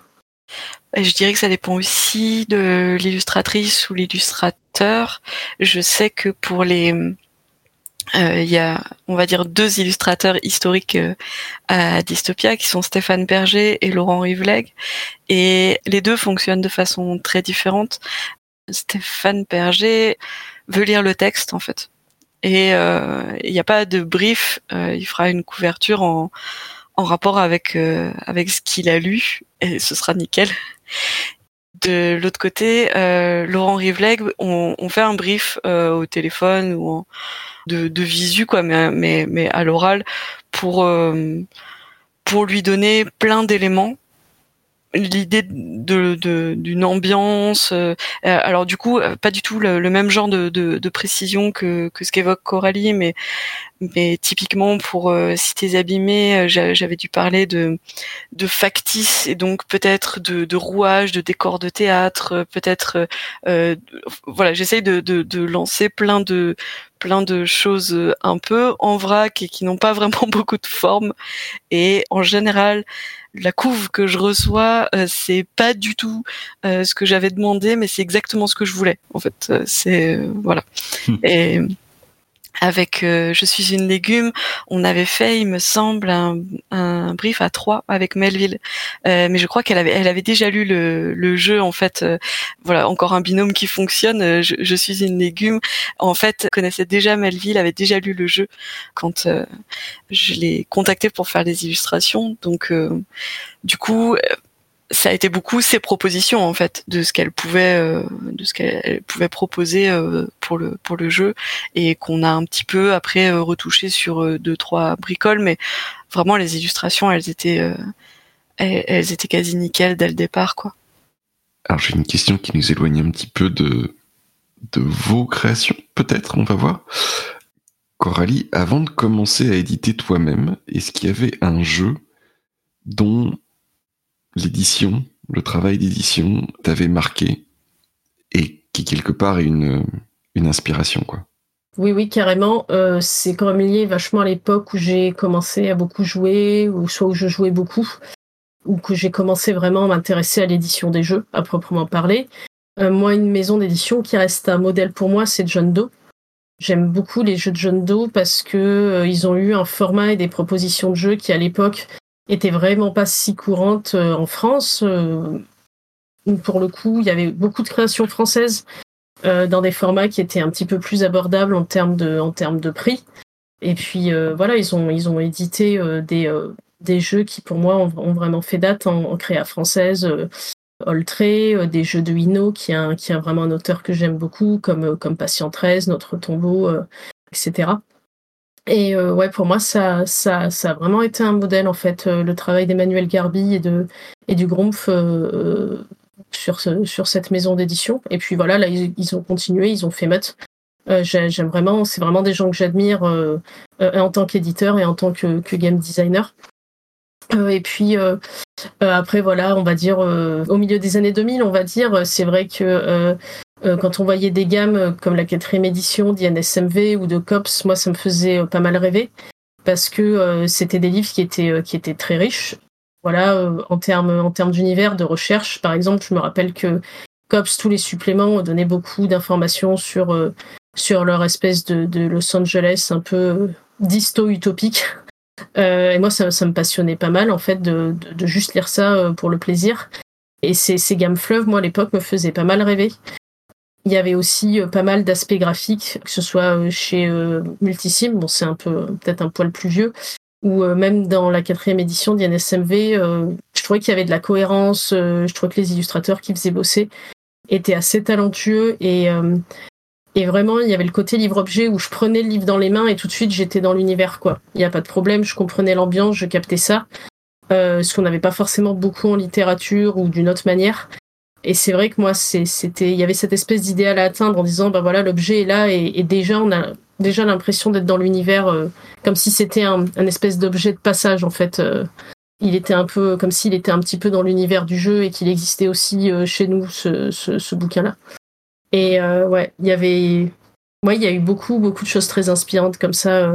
Bon, Multisim, ils faisaient, ils faisaient vraiment. Ils ont vraiment fait de la recherche sur tout ce qui est graphisme et tout ça. Je pense qu'ils ont, ils ont pas mal apporté à, à la façon dont on a illustré et fait les, les bouquins de jeux de rôle. Euh, moi, je reste une énorme fan de, de l'univers Dagon. Et voilà, de, de, de, voir ce jeu, la façon dont, dont il était illustré, ou d'autres jeux comme Nephilim, ouais, c'était c'était pour moi euh, débordant de créativité et euh, ça me donnait vachement plus d'avoir des beaux euh, des beaux objets des beaux objets livres en fait et de et peut-être même plus encore de faire de la de l'édition de jeux de rôle que de que de romans même si même si j'en ai fait aussi et que et que j'y prends toujours beaucoup de plaisir. Mais ouais ouais voilà je pense que que ouais j'ai pas mal été inspirée par pour donc ces raisons assez diverses par par tout ce travail d'éditeur de l'époque ouais. Super. Et toi, euh, génie de ton côté? Euh... Alors, c'est là où j'avoue que moi, des livres de jeux de rôle, j'en ai pas lu beaucoup. Et encore moins de livres édités par des éditeurs. Parce que je suis quand même arrivée assez vite du côté des indépendants. Et c'est pas forcément des... J'étais libraire à l'époque, donc des, des livres, j'en voyais passer beaucoup des classes, des élégants, des bienfaits, etc. Et les indépendants de jeux de rôle francophones à l'époque pouvaient difficilement rivaliser avec ça. Mais euh, je, retiens quand même les petites choses oubliées de Christophe Buckley et Sylvie Guillaume. Alors c'est c'est un travail particulier parce que c'est c'est des cartes dans un petit dans un petit étui. C'est hyper sobre hyper élégant et c'est un jeu qui se joue à deux pour jouer du Eternal Sunshine of the Spotless Mind.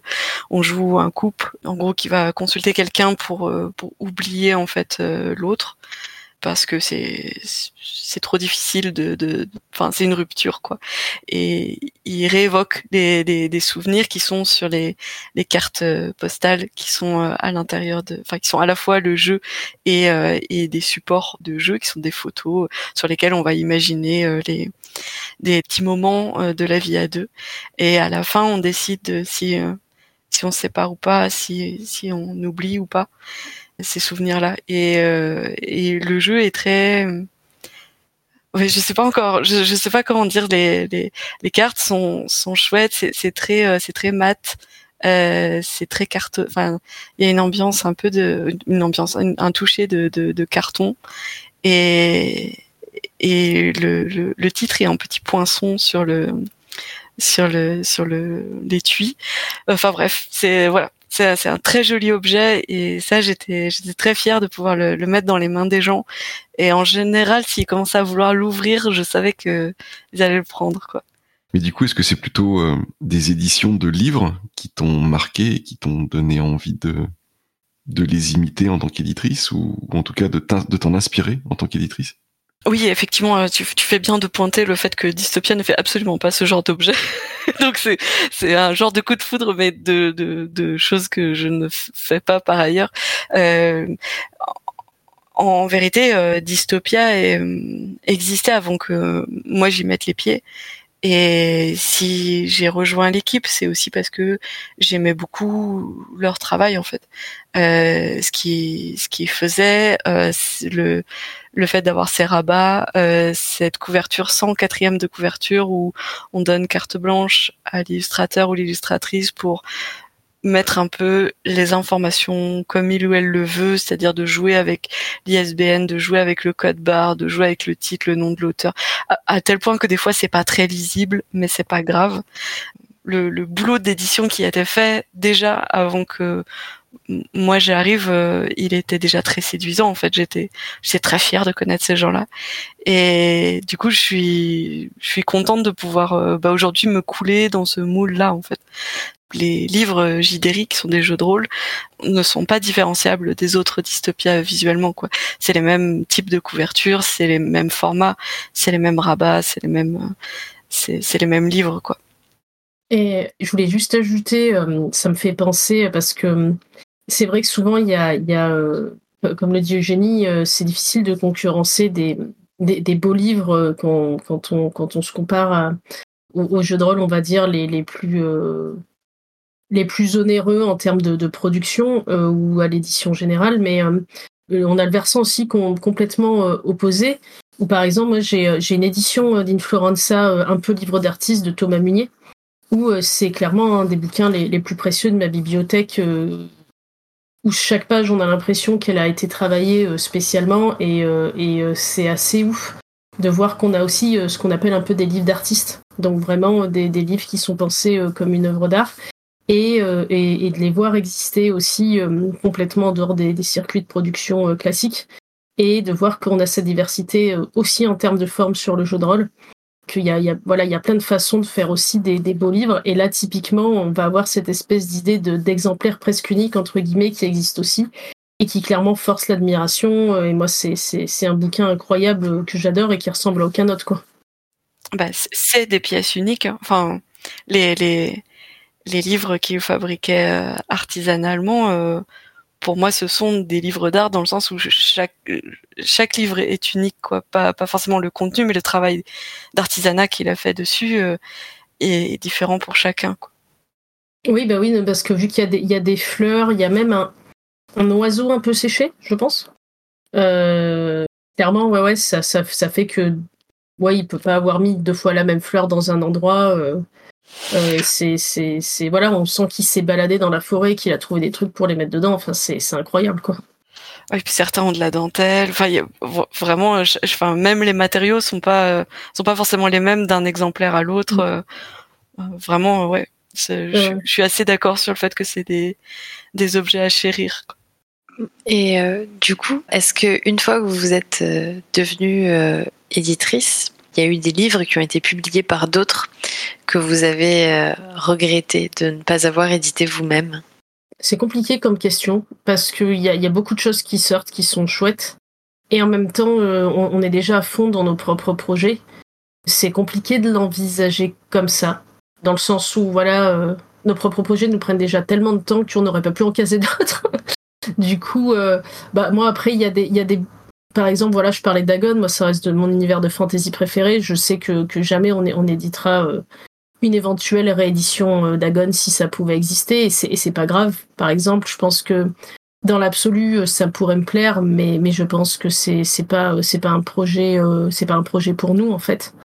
Et ça et ça m'irait très bien qu'il soit fait par l'équipe qui l'avait fait précédemment. Enfin, ça pourrait pas se faire exactement pareil. Hein, C'était il y a bien des années et, et, le jeu de rôle a évolué, mais euh, ça m'irait très bien entre guillemets de, de, juste être la personne qui va l'acheter et qui va et qui va y jouer. Mais euh, ouais, en fait, en fait, je vois, je vois pas les choses comme ça parce qu'il y a tellement, il y a tellement de bons jeux de, de, toute façon. Il y a des jeux, voilà, dont j'admire le travail d'édition. Euh, bah voilà, je trouve que Mutt, euh, notamment le, le, jeu de John Doe, est bien, est bien fait. J'étais très contente de, de le lire et tout ça. Je trouve que c'est un chouette jeu, mais ouais, il n'y a, y a, pas vraiment de jeu où je me suis dit ah bah ah bah je regrette de pas l'avoir édité celui-là. Ouais, j'ai pas trop ce sentiment. C'est bien, c'est plutôt sain. Et toi, Eugénie, c'est quelque chose que tu vis, euh... enfin qui t'est déjà arrivé? Alors c'est pas exactement en ces termes. C'est pas le fait de d'avoir regretté d'être passé à côté ou quoi. C'est le fait de dire j'aurais aimé pouvoir aider en fait. Euh, je pense à Pack Horse Library de euh, Léonard Chabert qui est un jeu super où on joue des, enfin historique, euh, où on joue des bibliothécaires à cheval dans les Rocheuses dans les années 20-30. L'univers historique est juste euh, fou. Le jeu lui-même marche hyper bien. La proposition est complètement atypique et tout.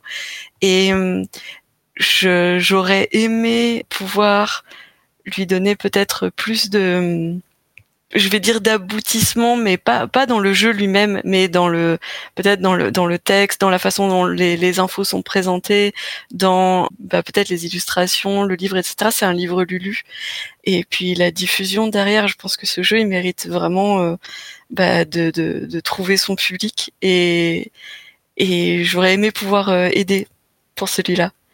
Voilà. Alors du coup, on, aide euh, sur le stand des courants alternatifs euh, en, le mettant dans les mains des gens en convention, mais euh, mais ouais, je je suis assez d'accord avec toi. Ce jeu est ce jeu est vraiment trop cool et effectivement, il, mérite toute l'attention du public. Carrément. Parce que ça fait aussi partie du du boulot de d'édition, le côté Enfin, il n'y a pas juste la fabrication de l'objet, quoi. Il y a le, mettre entre les mains des gens et ça passe par euh, la distribution, la communication, euh, de la réclame même, pour utiliser un mot qui fâche. Ça, ça prend quelle place ça dans votre dans votre travail d'éditrice? Euh, bah, nous, en termes de distribution, donc on passe euh, avant tout par les boutiques spécialisées parce que parce que nous c'est c'est vraiment le, le, lieu le plus important pour pour vendre pour vendre nos jeux la distribution façon, elle, elle est forcément euh, spécialisée. Il n'y a pas, il a pas 50 solutions. C'est, euh, c'est quand même des, des circuits qui ont vraiment leurs normes, leurs codes. Voilà. Euh, le circuit du livre classique, c'est trop compliqué parce qu'il y a le fameux système de, de retour qu'on a pas en jeu de rôle et c'est vraiment une bénédiction. C'est-à-dire qu'un livre qui se vend pas dans le circuit de l'édition classique, en fait, le libraire a un certain délai de quelques mois pour le renvoyer. Et pour avoir travaillé en maison d'édition classique, en fait, ça rend, bah, le métier très compliqué en réalité. Parce que euh, quand vous êtes en, boutique de jeux, bah, euh, vous savez tous les mois combien vous avez vendu de jeux, on vous envoie un état des ventes, c'est terminé. En librairie, euh, c'est beaucoup plus compliqué que ça en fait. Donc voilà, après, je pense que notre distributeur Novalis distribue dans quelques librairies, entre guillemets, que ça peut arriver avec le petit coup de démocratisation qu'a a repris le jeu de rôle là voilà, bon bah je pense que aussi aussi euh, on a Amazon parce que parce que Novalis distribue aussi sur euh, sur Amazon. Voilà, tout ce qui est la communication, alors la, la pub c'est un métier, voilà, comme on dit. euh, ouais, bah honnêtement, c'est surtout les, réseaux sociaux parce que c'est un métier à part entière et après ça coûte vite cher et c'est compliqué d'avoir ça dans ses budgets. Pour le jeu de rôle, de toute façon, c'est assez réduit. Il y a la presse spécialisée, mais bon, la presse spécialisée, euh, bah plus avec Internet, euh, ça fait partie des circuits, mais ça, ça a peut-être euh, pas tout à fait le même impact que ça pouvait avoir euh, il y, a, quelques années. Donc en fait, il faut être présent autant que possible sur, sur plein de petits fronts et ça prend beaucoup de temps et c'est, c'est, c'est pas quelque chose qui est simple à, à gérer, surtout quand on n'est pas beaucoup dans une boîte. Maintenant, ce qui marche bien et ce qui est intéressant, c'est que tout ce qui est actual play, euh, euh chaîne rolliste, euh, podcast, euh, comme on fait là, parce que c'est vrai que ça donne une autre façon aussi, une autre accessibilité à, à tout ça. C'est vrai que les actual play ont, pas mal le vent en poupe, mais que c'est une façon plutôt chouette de, découvrir les jeux. Sinon, je pense que le, financement participatif est aussi une méthode de communication en réalité, qui fait parler du jeu, qui, fait de l'actualité, qui, crée une espèce, une espèce d'engouement. Bon, maintenant, c'est c'est quand même une pratique qui est plus répandue, donc c'est peut-être moins vrai qu'il y a quelques années, mais je pense que c'est quand même encore le cas. Euh, ce qu'on fait après, nous, à titre personnel, euh, c'est donc on, est, on essaie d'écrire sur le blog et notamment de transmettre ce qu'on fait nous dans nos parties. Euh, dans Château Falkenstein, notamment, on avait, on avait scanné les carnets, on avait expliqué comment on les utilisait, on a fait quelques articles de blog dans ce goût-là. C'est pour dire aux gens, bah voilà, comment nous on pratique les jeux qu'on édite. Voilà, et après c'est vrai que euh, sur tout ce qui est réseaux sociaux, donc on a on a eu euh, cette petite phrase euh, la pub c'est un métier et que donc on prend on prend plutôt un angle un, peu décalé humoristique parce que c'est vrai qu'on n'est pas forcément hyper doué pour la pub et qu'on est là bon bah voilà les livres on, on, voudrait vous les vendre voilà ce qu'il y a dedans c'est à peu près aussi élaboré que ça mais ouais voilà voilà un peu un peu ce sur quoi on navigue au niveau, au niveau de la com, mais c'est vrai que c'est un aspect du métier qui est, pas simple.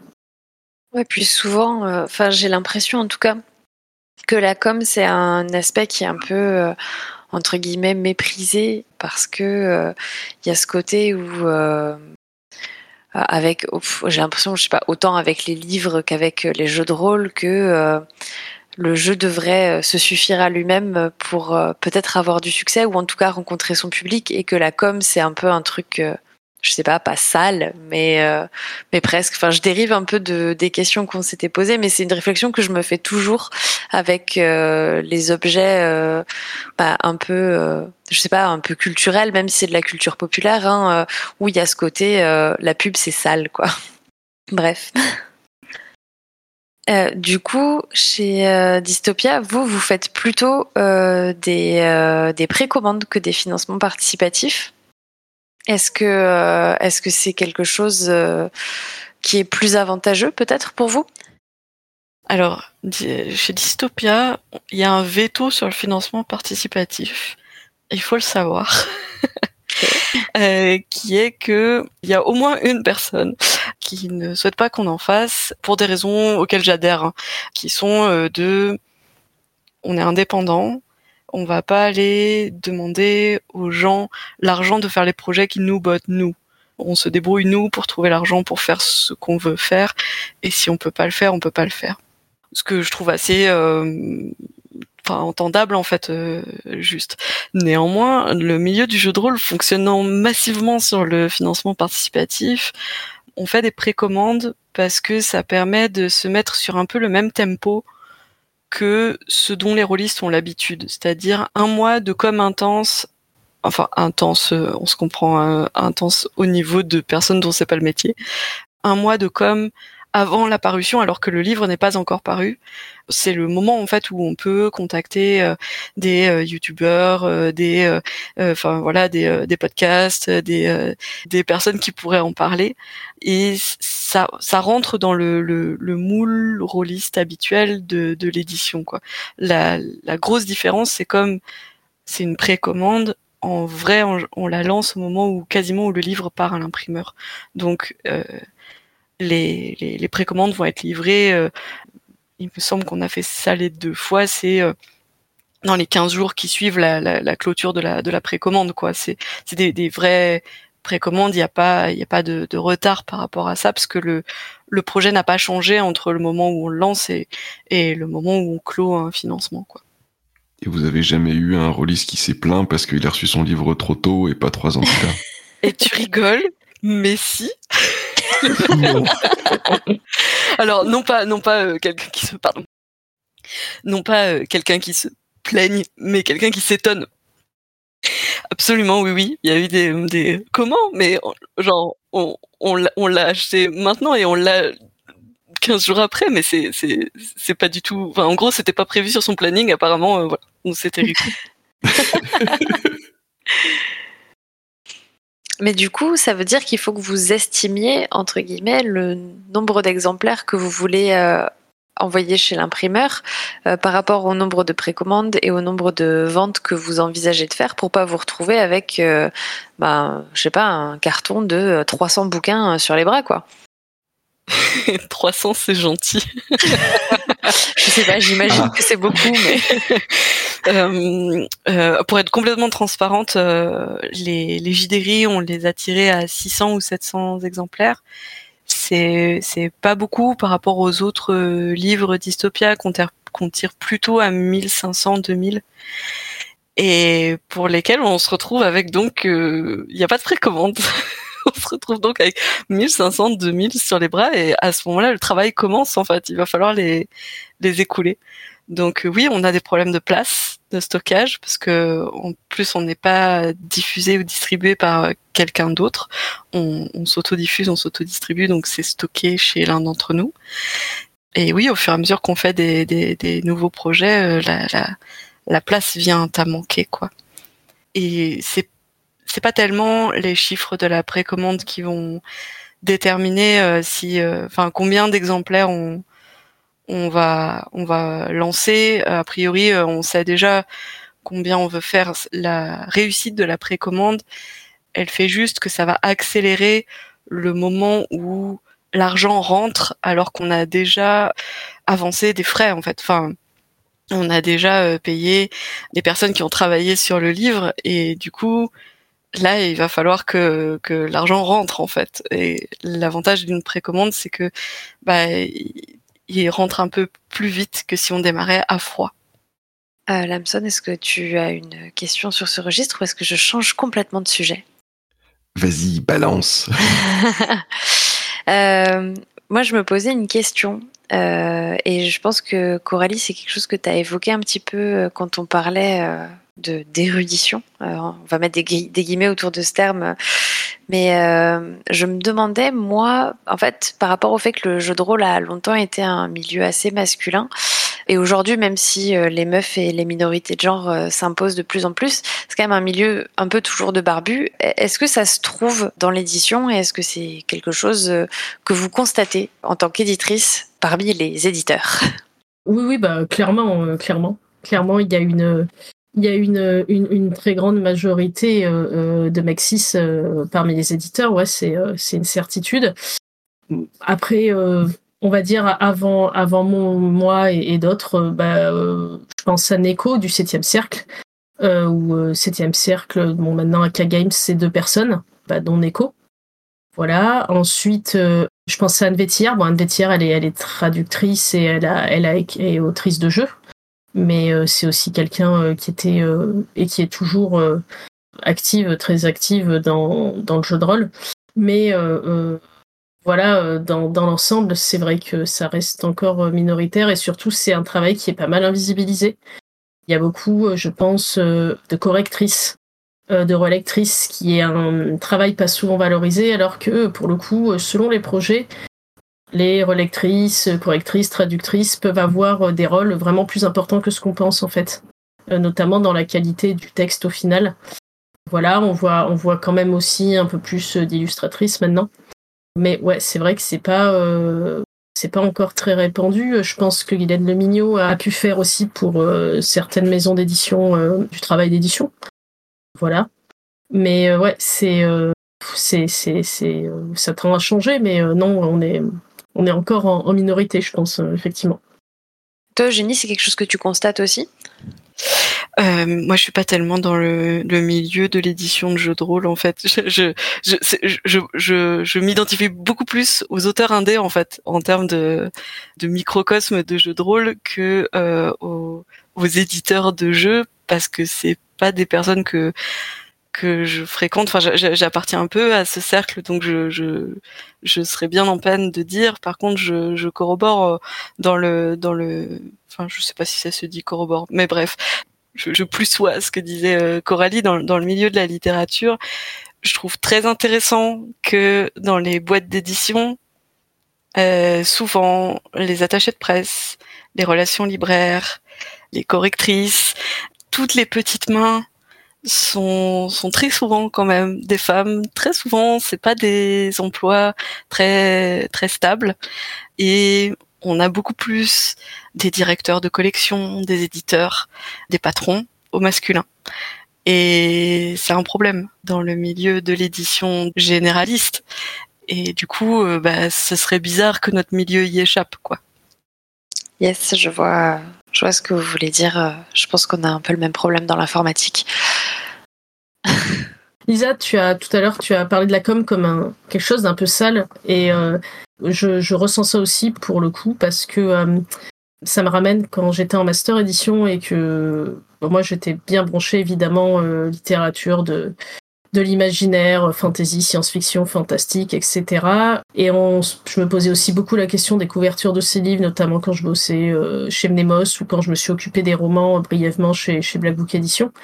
Et en fait, il y avait vraiment une culture de euh, plus tu vas faire une couve euh, colorée, plus tu vas faire une couve euh, représentative et tout ça, machin, plus ça veut dire que ton livre c'est pas de la littérature vraiment et qu'on est en France et que si tu veux que ton livre ce soit de la vraie littérature, et eh ben c'est la blanche de Gallimard, c'est une couverture blanche avec du La Times New roman noir et rouge et c'est tout. je pousse le trait. Mais il euh, y, a, y, a, y a vraiment. Euh, attends, Ouais, ouais c'est ça. Il y a vraiment quelque chose de cet ordre-là, en fait. Et en plus, bah voilà, la communication, c'est tout de suite le côté vente, c'est tout de suite. Euh, euh voilà le côté hyper capitaliste on va vendre ton truc on va essayer de te refiler et puis c'est vrai qu'on est déjà tellement sollicité maintenant par les informations par, par, par plein plein de choses que oui c'est vrai que ça rend ça rend cette tâche difficile ça la rend ingrate et et pourtant, elle est indispensable. Mais, euh, mais oui, euh, je te rejoins là-dessus. C'est vrai que c'est euh, particulier comme statut, comme, comme activité. Oui. Ouais. Et ce que je trouve intéressant, c'est que aujourd'hui, dans l'édition généraliste indé, on se remet doucement à s'autoriser à mettre des images à l'intérieur ça n'est plus réservé qu'aux livres pour enfants ou aux BD ou aux livres d'art. Ça, ça, ça, devient possible dans des, des textes euh, de romans adultes. Alors malheureusement, j'ai, pas de j'ai pas de titre en tête, mais euh, je me suis fait la réflexion en feuilletant plusieurs livres en librairie de, de me dire ah mais ça ça ça commence à, à être possible quoi d'avoir des images à l'intérieur d'un, livre sans que ce soit euh, euh quelque part renier son statut de livre pour adultes, quoi. Et, et du coup, nos livres de jeux de rôle vont commencer à, à, à être euh, de moins en moins euh, différents en fait de, de, de, ce qui peut se faire dans, dans, dans certains projets d'édition indépendante en littérature, quoi. Le retour des gravures intérieures par Gustave Doré. Et puis je pense qu'en voyant plus les couvertures des romans étrangers, ça doit avoir aussi une influence parce que euh, aller devant les vitrines des, des librairies, euh, je sais pas en Grande-Bretagne ou au Canada, euh, c'est tellement magnifique les couvertures qu'on a, tellement différentes chez nous, c'est ouais. quand même une, bah, une chouette influence. Je m'étais fait cette réflexion-là avec euh, des couvertures un peu un peu pop de, de romans bah, tout à fait enfin littérature euh, adulte euh, conventionnelle quoi avec euh, justement des couvertures colorées qui je sais pas qui osent un peu des formes ou des choses comme ça. Alors qu'avant c'était quelque chose qui était plutôt réservé aux bah, aux romans jeunesse ouais ou aux bandes dessinées ou aux livres pour enfants quoi enfin comme ce que vous avez dit. Et, et c'est vrai que le jeu de rôle a jamais enfin j'ai pas l'impression en tout cas trop souffert de ce besoin absolu de sobriété dans sur les couvertures et ce qui rend peut-être aussi les les bouquins de jeux de rôle de toute époque euh, des objets livres un peu un peu particuliers quoi. Enfin un peu un peu spéciaux à contre-courant de de la littérature euh, traditionnelle on va dire. Je sais pas si, si ça se dit comme ça mais euh... bah, ce qui est rigolo c'est que du coup la sobriété ça démarque beaucoup en jeu de rôle. Euh, je je vois les ce que fait euh, KF notamment euh, sur les les, les, les jeux qu'elle publie sur Itch qui sont euh, des, des des, couvertures, c'est surtout des, des jeux de, de typo et, et c'est tout.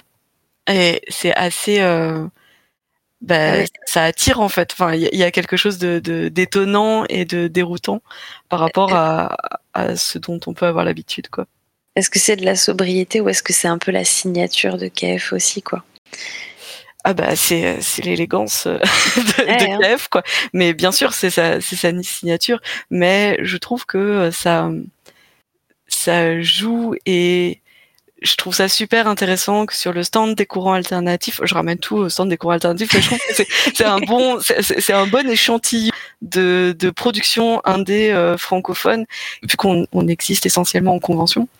Sur les autres stands à côté, les livres sont beaucoup plus grand, beaucoup plus riche, avec des couvertures rigides, avec parfois une débauche de, de, de couleurs, de et nous, on a plein de, de petits formats euh, très bizarres dans, tout, dans tous les sens, des livres avec pas beaucoup de pages, des reliures qui sont pas forcément, euh, je pense aux reliures de des livres de Willox Gaël Sacré, de Cozy Town et Cozy l'été qu'il a publié. Ça fait comme des, des cahiers de vacances, enfin c'est des reliures à spirale et c'est parfaitement adapté au, au, au, jeu quoi. Mais mais à côté des, des, des, belles reliures cuir, ça, ça, fait quelque chose de très, euh, bah de très étonnant et ça compte comme démarcation aussi, quoi. C'est vrai. Je pense que de toute façon, euh, pour la culture euh, et la littérature légitime, le jeu de rôle c'était déjà tellement perdu d'avance que c'était même pas la peine d'essayer. en vérité, c'était c'était mort dans, dans, dans, dans, dans à trop de niveaux. Multisim a un peu exploré ça aussi, des couvertures plus abstraites. Ça a d'ailleurs fait des émules parce que quand euh, la maison d'édition qui était leur, leur, concurrente à cette époque, donc euh, fin des années 90, courant 2000, euh, donc Asmodée, Cyros devenu Asmodée, ils avaient fait Scales et Scales, donc c'était un jeu où on, ils voulaient un peu fantastique, onirique, comme, comme la veine de, de, de cette mode d'univers-là, à ce moment-là. Et donc du coup, c'est un peu, c'est un peu comme le Black Album de Metallica en fait. C'est-à-dire que c'est le jeu des vernis qui va faire qu'on va voir qu'il y a vaguement écrit Scales. Et euh, il y a eu, y a eu comme ça cette espèce de de, courant un peu plus abstrait euh, dans les couvertures de jeux. Il y a eu, euh, y a eu des, petites périodes d'expérimentation. Même, même la, couverture de la quatrième édition d'INSMV dont je parlais tout à l'heure, c'est juste rouge avec une typo un peu travaillée. Il y a, y a, y a eu ouais des Enfin, on sent quand même les effets de mode là aussi. Hein. Les couvertures des années 80 sont pas celles des années 90 et sont pas celles de maintenant. Hein. Clairement, il y a, il y a, des évolutions à ce niveau-là. Euh, il y a eu de la standardisation aussi. Euh, je sais pas si vous voyez les couves de Pathfinder où la couverture est, découpée en trois, espaces avec au centre une image, on va dire, de décor et puis un personnage un peu euh, sur le côté. Bah, ces couvertures-là, on les trouve aussi dans, le jeu Exalted, déjà, et on les trouve encore pendant des années déclinées sur plein de jeux. Bah, ça, c'est normal, hein, c'est comme dans toutes les industries culturelles. Mais ouais, c'est euh, assez intéressant euh, d'observer ces phénomènes et euh, et comme dit Eugénie par rapport au décalage du stand des courants, de voir comment chaque auteur ou chaque maison d'édition en fait se singularise avec avec tout ça. Mais il y a même enfin des collections dans des maisons d'édition qui, qui, ont des couvertures particulières et tout. Je, je m'étais pas trop fait. Je, je, suis pas éditrice en même temps, c'est pas, pas mon job de, de penser à ça, mais, mais je me rends compte que effectivement euh, les couvertures, il euh, y a des il y a des mouvements quoi. C'est un peu comme c'est un peu comme les fringues, j'imagine. Il euh, y a des il y a des mouvements de mode quoi qui peuvent permettre en voyant la couverture d'un livre de savoir à quelle époque il a été écrit par exemple. Ouais ouais c'est sûr, il y, a, y a des tendances quoi. Et puis c'est tout le truc des collectionneurs quoi de, euh, de, de, vouloir euh, la, la, couve de telle édition de telle année parce qu'elle était différente, euh, etc. Il y a, je pense que ça fait partie de la, de la marotte des collectionneurs. carrément. Et alors tout à l'heure, on parlait de, de travail invisible, en parlant de travail féminin en particulier. Mais il doit y avoir des tonnes de choses que vous faites au niveau des choix je vais dire technique parce que justement à la fin ils sont pas forcément visibles pour euh, tous les gens qui vont avoir euh, le jeu en main. Mais c'est des choix qui sont importants. Est-ce que vous pouvez nous donner un exemple je sais pas de de choix de papier de technique d'assemblage de relure de couverture de quelque chose que la plupart des gens ne connaissent pas par rapport à au livre de jeu de rôle qu'ils ont entre les mains? Moi, je vais être très honnête. Hein, j'ai repris les demandes de devis de Dystopia pour les livres précédents et j'ai remis la même chose. je, je, en termes de, de, format, de papier, de, de voilà, je, je, sais que par exemple, les livres de Dystopia sont des cahiers cousus. Voilà. Et, effectivement, si vous avez un, un JDRI chez vous, vous pouvez regarder. La, la couverture est en cartonné collé, mais les cahiers de, de pages à l'intérieur sont, sont cousus. Voilà. C'est absolument pas mon choix. Hein. Ça a été fait. Euh, enfin, c'est, je me suis alignée sur la, la gamme euh, Dystopia. Euh, ce qui est cool, c'est que moi j'ai eu de la chance en Master Edition d'avoir un super prof sur le cours de fabrication. Peut-être vous connaissez, c'est le la personne qui a fondé euh, Monsieur Toussaint l'ouverture? Oh, ok. Et ouais, j'ai eu la chance d'avoir comme prof. Alors ces bouquins, c'est cha- chacun de ces bouquins d'un point de vue objet est juste incroyable. Euh, Si allez voir sur le net si vous avez l'occasion, déjà vous, vous verrez. Et donc euh, il, il, m'a donné euh, plein de conseils, euh, plein de conseils assez précieux et j'ai continué un peu à apprendre en, quand à l'époque je bossais chez Black Book ou pour Mnemos et du coup ça m'a déjà permis de repérer les imprimeurs que je trouvais cool et de poser des questions bah, sur le papier. Euh, typiquement sur sortir de l'auberge, c'est déjà des grosses briques. Si en plus le papier est lourd, euh, les gens vont mourir quand ils vont les lire et c'est pas bien parce qu'après ils pourront plus racheter les autres livres et ça on ne veut pas ça. Et, et donc du coup, on a demandé à avoir un papier qui soit qualitatif où euh, bah, typiquement on voit pas euh, l'encre de la page d'après trop au travers, mais qu'on voulait qu'il soit léger. Du coup, d'avoir des bouquins qui soient gros, mais que quand on les prend, on n'a pas une tendinite quoi. Euh, il y a aussi, je parlais euh, typiquement de quand on a des illustrations crayonnées. Alors on a repris le même papier que pour sortir de l'auberge pour Château Falkenstein, mais euh, du coup je me suis quand même assurée auprès de l'imprimeur que ça allait bien gérer le crayonné, ses contrastes, etc. Parce que c'est un papier qui est pas totalement blanc, c'est un papier qui est un peu ivoire. Euh, ça c'est des questions de goût. Euh, nous c'est vrai qu'on aime bien l'aspect un peu plus un peu plus ancien, un peu plus odeur de papier, d'un papier euh, qui soit pas couché, qui soit qui soit euh, un petit peu un petit peu bouffant, un petit peu rugueux. Bon ça c'est des questions de goût. On aime on aime bien ça. Surtout que nous fait pour l'instant en tout cas on fait pas de couleur en termes de maquette intérieure donc le coucher a pas forcément beaucoup d'intérêt pour nous. Et ensuite sur tout ce qui est couverture, moi c'est vrai que j'aime bien typiquement pouvoir poser mon bouquin sur la table ouvert autant que faire se peut. Même si c'est pour les pages du début, il faut poser un objet, tout ça, mais c'est vrai que du coup, j'ai plutôt tendance à, privilégier euh, la couverture cartonnée pour la solidité et le côté, je vais pouvoir l'avoir ouvert sur ma table en fait, et, euh, voilà. Mais ça ça veut pas dire que ce sera toujours le cas dans, l'avenir. Euh, mais ouais, du coup, c'est au cas par cas selon les projets. Après, nos livres font plus ou moins toujours le même format parce que c'est un format qu'on aime bien et que nous aussi, on collectionne des bouquins et qu'on aime bien que ils aient ce côté Ça un petit dépasse peu- pas. Voilà, ça dépasse pas. Non, mais c'était un peu le format John Doe, hein, pour être honnête au départ, euh, qui nous a pas mal inspiré. Après, euh, on pense quand même que c'est à l'objet de s'adapter au projet et, et pas, et pas le contraire. Et ça veut pas dire que ce sera là aussi tout le temps, tout le, temps le cas. Mais, euh, mais globalement, ouais, on a, on a de la chance d'avoir des imprimeurs qui sont ok, enfin qui sont ok pour envoyer des, des, des exemples, des échantillons, etc. Ça permet quand même de, de, de faire de, de, bons choix. Mais ouais, effectivement, c'est euh, c'est pas mal de c'est pas mal de questions qu'on se pose pour les projets. Mais comme dit Eugénie, après, franchement, quand on a trouvé une formule qui marche, il y a des adaptations, il y a des petits changements. Est-ce que je mets du vernis sélectif ou pas, etc. Ça peut évoluer. Par exemple, sur Château Falkenstein, au, dé- au début, je voulais une dorure à chaud sur les sur les lettres, et puis euh, à la réflexion, quand on nous a livré la couverture, on s'est dit avec Jérôme que euh, c'était mieux comme c'était là et qu'il n'y avait pas besoin de ça. Donc euh, on a revu notre copie là-dessus, on a, on a changé d'avis euh, pour, que, pour un choix qui nous paraissait meilleur. Mais ouais, ouais, c'est c'est effectivement euh, des, des choix entre guillemets invisibles ou qui ont l'air d'aller de soi, mais, mais, mais, mais pas du tout. Eh ben super. Euh, moi, je suis un peu arrivé au bout de mes questions. Je sais pas si tu en as d'autres. Eh ben, sur euh, l'érudition et l'édition, euh, non. Mais euh, est-ce que comme ça, si à froid, euh, je vous demande si récemment vous avez eu un, coup de cœur pour, un jeu de rôle ou pas un jeu de rôle d'ailleurs, ça peut être un objet culturel autre. Est-ce que, je vous prends au dépourvu ou est-ce que vous avez de quoi alimenter cette dernière question des émissions de Radio Rolliste? Et ben moi, un coup de cœur, alors ça fait partie, j'ai une longue liste de jeux que je veux toujours tester, euh, qui, qui... bah, c'est comme les, les, les piles de livres à lire, hein, elles, elles restent toujours énormes, même si on continue à, à, à lire. euh, bah là, c'est la même chose pour les jeux que, que, que, que je teste. Et donc, du coup, euh, bah, il y a pas longtemps, j'ai enfin testé The Witch, qui est un jeu de rôle indé américain. Je sais pas si vous voyez ce que c'est, The Witch, The Road to Lindisfarne, si je le Pas prononce bien. Probablement pas.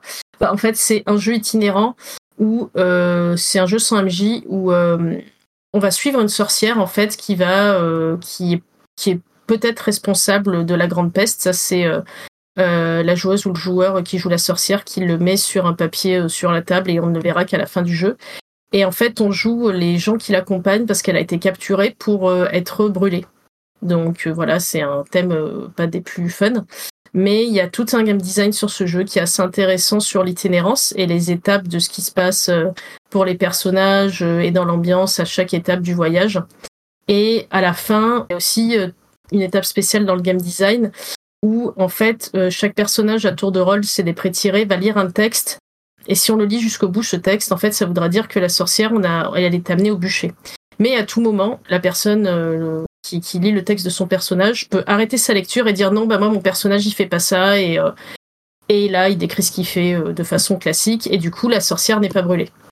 Et en fait, c'est un jeu que je voulais tester depuis longtemps et qui euh, met en place plein de petits éléments de game design euh, que je trouve vraiment sympa. Et euh, je suis très contente de l'avoir testé parce que parce que bah, justement, une fois autour de la table, ça a vraiment donné une dynamique particulière et on s'est vraiment beaucoup amusé à cette partie malgré le thème dur. Et voilà, ça fait partie de ces petits jeux que, moi je trouve très chouettes et qui ont déjà des années et qui faute de diffusion ou qu'on en reparle, qu'on peut un peu oublier. Euh, et, du coup, j'aime bien continuer à les tester euh, comme ça de temps en temps euh, quand je peux, quoi. Trop bien. Effectivement, ce jeu a l'air stylé. toi, Jenny, est-ce que tu as un, coup de cœur récent? Ou pas récent d'ailleurs, un coup de cœur? ah, Du coup, je suis hyper tiraillée. Tu peux avoir deux coups de cœur. Hein. Je, suis droit à deux? Ouais, complètement. Enfin, tu peux même avoir trois coups de cœur si jamais tu as vraiment un très grand cœur, mais. Non. on va finir par t'engager comme chroniqueuse en fait.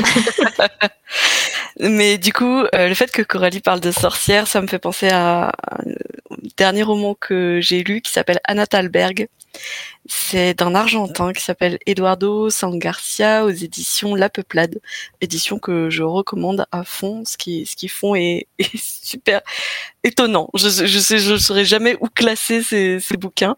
Euh, bref, Anna Thalberg, c'est euh, une euh, paysanne en Allemagne au Moyen Âge, enfin non peut-être 16e, 17e par là et qui le livre commence au moment où euh, sa porte euh, de chez elle se fait défoncer par des hommes en armes qui viennent la chercher parce qu'elle a été accusée de sorcellerie. Et on l'emmène à la tour de Würzburg, quelque chose comme ça. Et euh, c'est basé sur un, un, fait réel qui est un peu le procès des, des sorcières de Salem de local, on va dire. Et du coup, elle, enfin, tout le monde sait que de cette tour, on n'en ressort que pour aller sur le bûcher. Et hum, le livre est absolument atroce.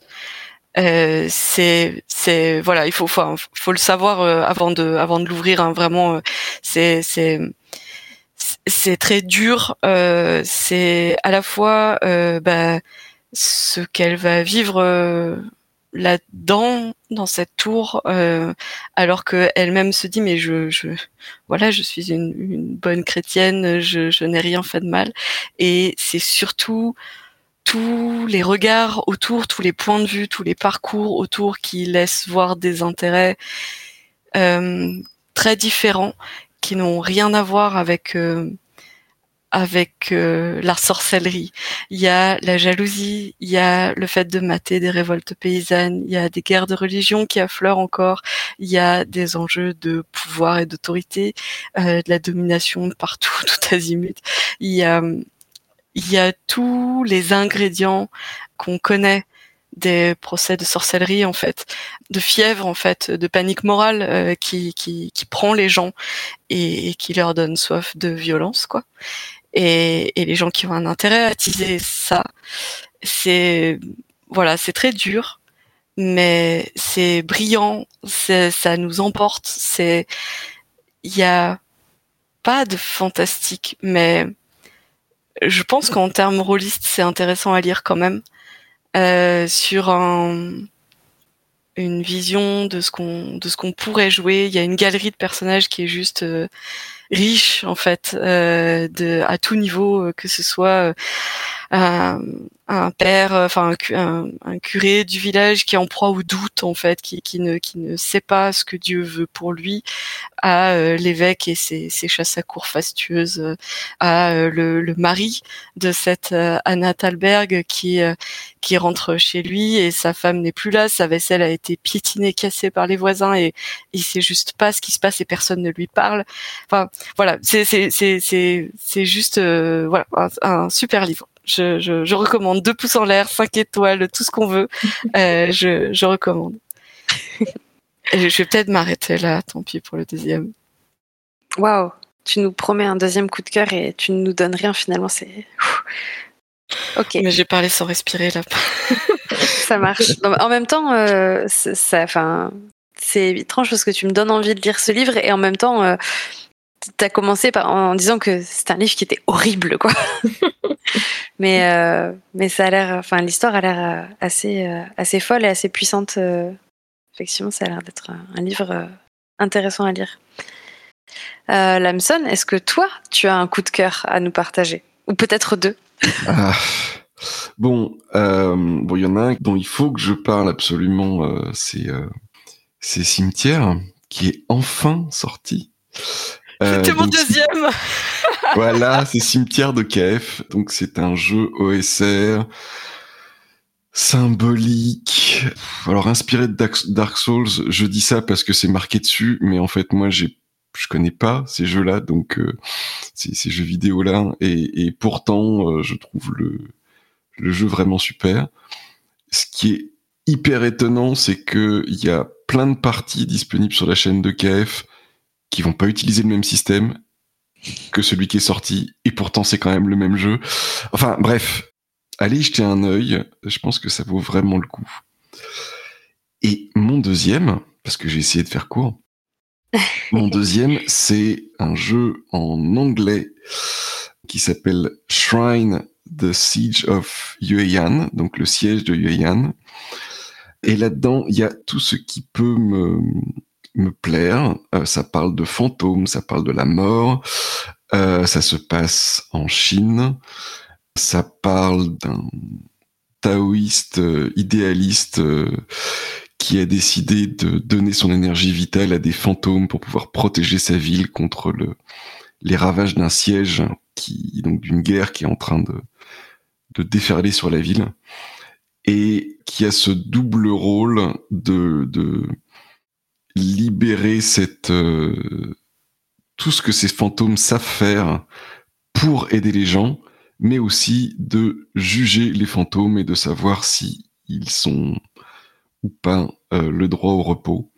Euh, il y a une histoire de sacrifice, bien sûr, parce qu'en faisant consommer son énergie vitale par les fantômes, ce taoïsme va finir par s'éteindre. Enfin bon, bref, il y a tout ce qu'on veut, du drama, de la réflexion sur la mort, enfin et c'est un jeu de Curious Chimeras qui se trouve sur Itch et je mettrai le lien dans euh, le post de blog du podcast. Et toi, Lisa? Euh, bah alors moi, je vais en, je vais en donner qu'un, mais euh, j'espère que ça donnera envie à celles et ceux qui nous écoutent d'aller découvrir ce que fait cet auteur en plus. C'est une fiction audio qui a été écrite par un mec qui s'appelle Mehdi Bayad. Ça s'appelle Rouge Vif. Je vais pas vous raconter l'histoire, mais en gros, ça commence comme euh, l'auteur d'un roman de science-fiction, je crois, était invité à parler dans une émission audio, un podcast, et c'est sa première interview aussi.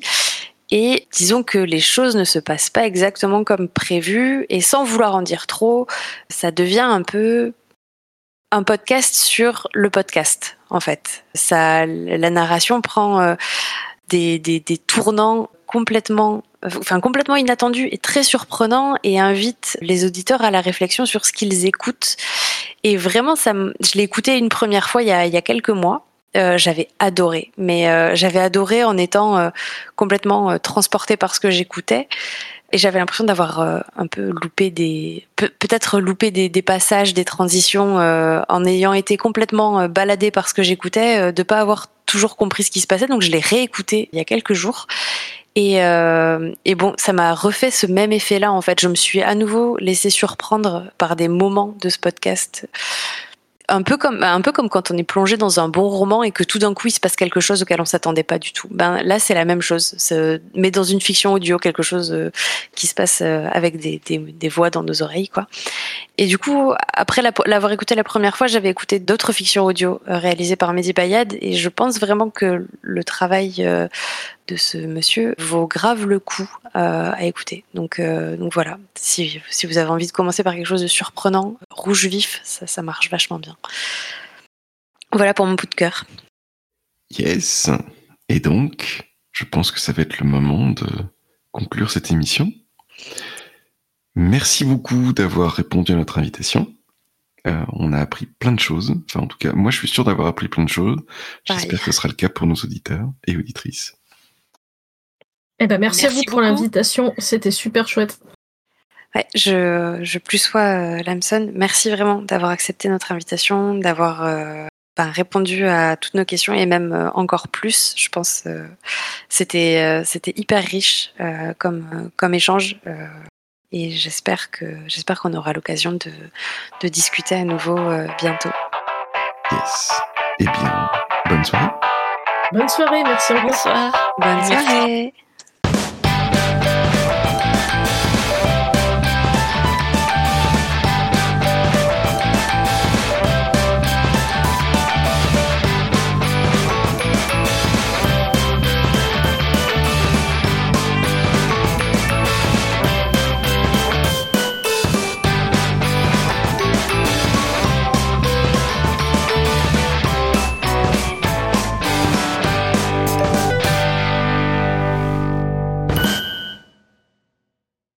Ah mince, je grésille.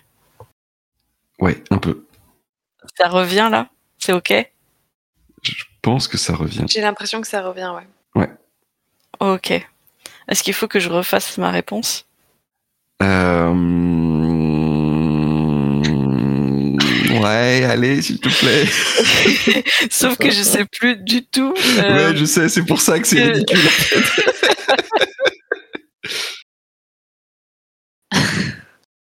Euh, Lamson, je te laisse euh, rebondir. Euh, peut-être, si, tu as envie de rebondir. Est-ce que tu es toi aussi une bulle de savon? Est-ce que je peux rebondir sur un truc que tu as dit sur... Bien sûr, bien sûr. Édition et érudition. Édition et publication. Édition et passion. Édition et macaron. Édition et transmission. Édition et. Dragon Et dragon. Oh là là, édition et dragon, ça claque tellement. Mais pourquoi est-ce qu'on t'a pas mis dans le brainstorming des noms de, de missions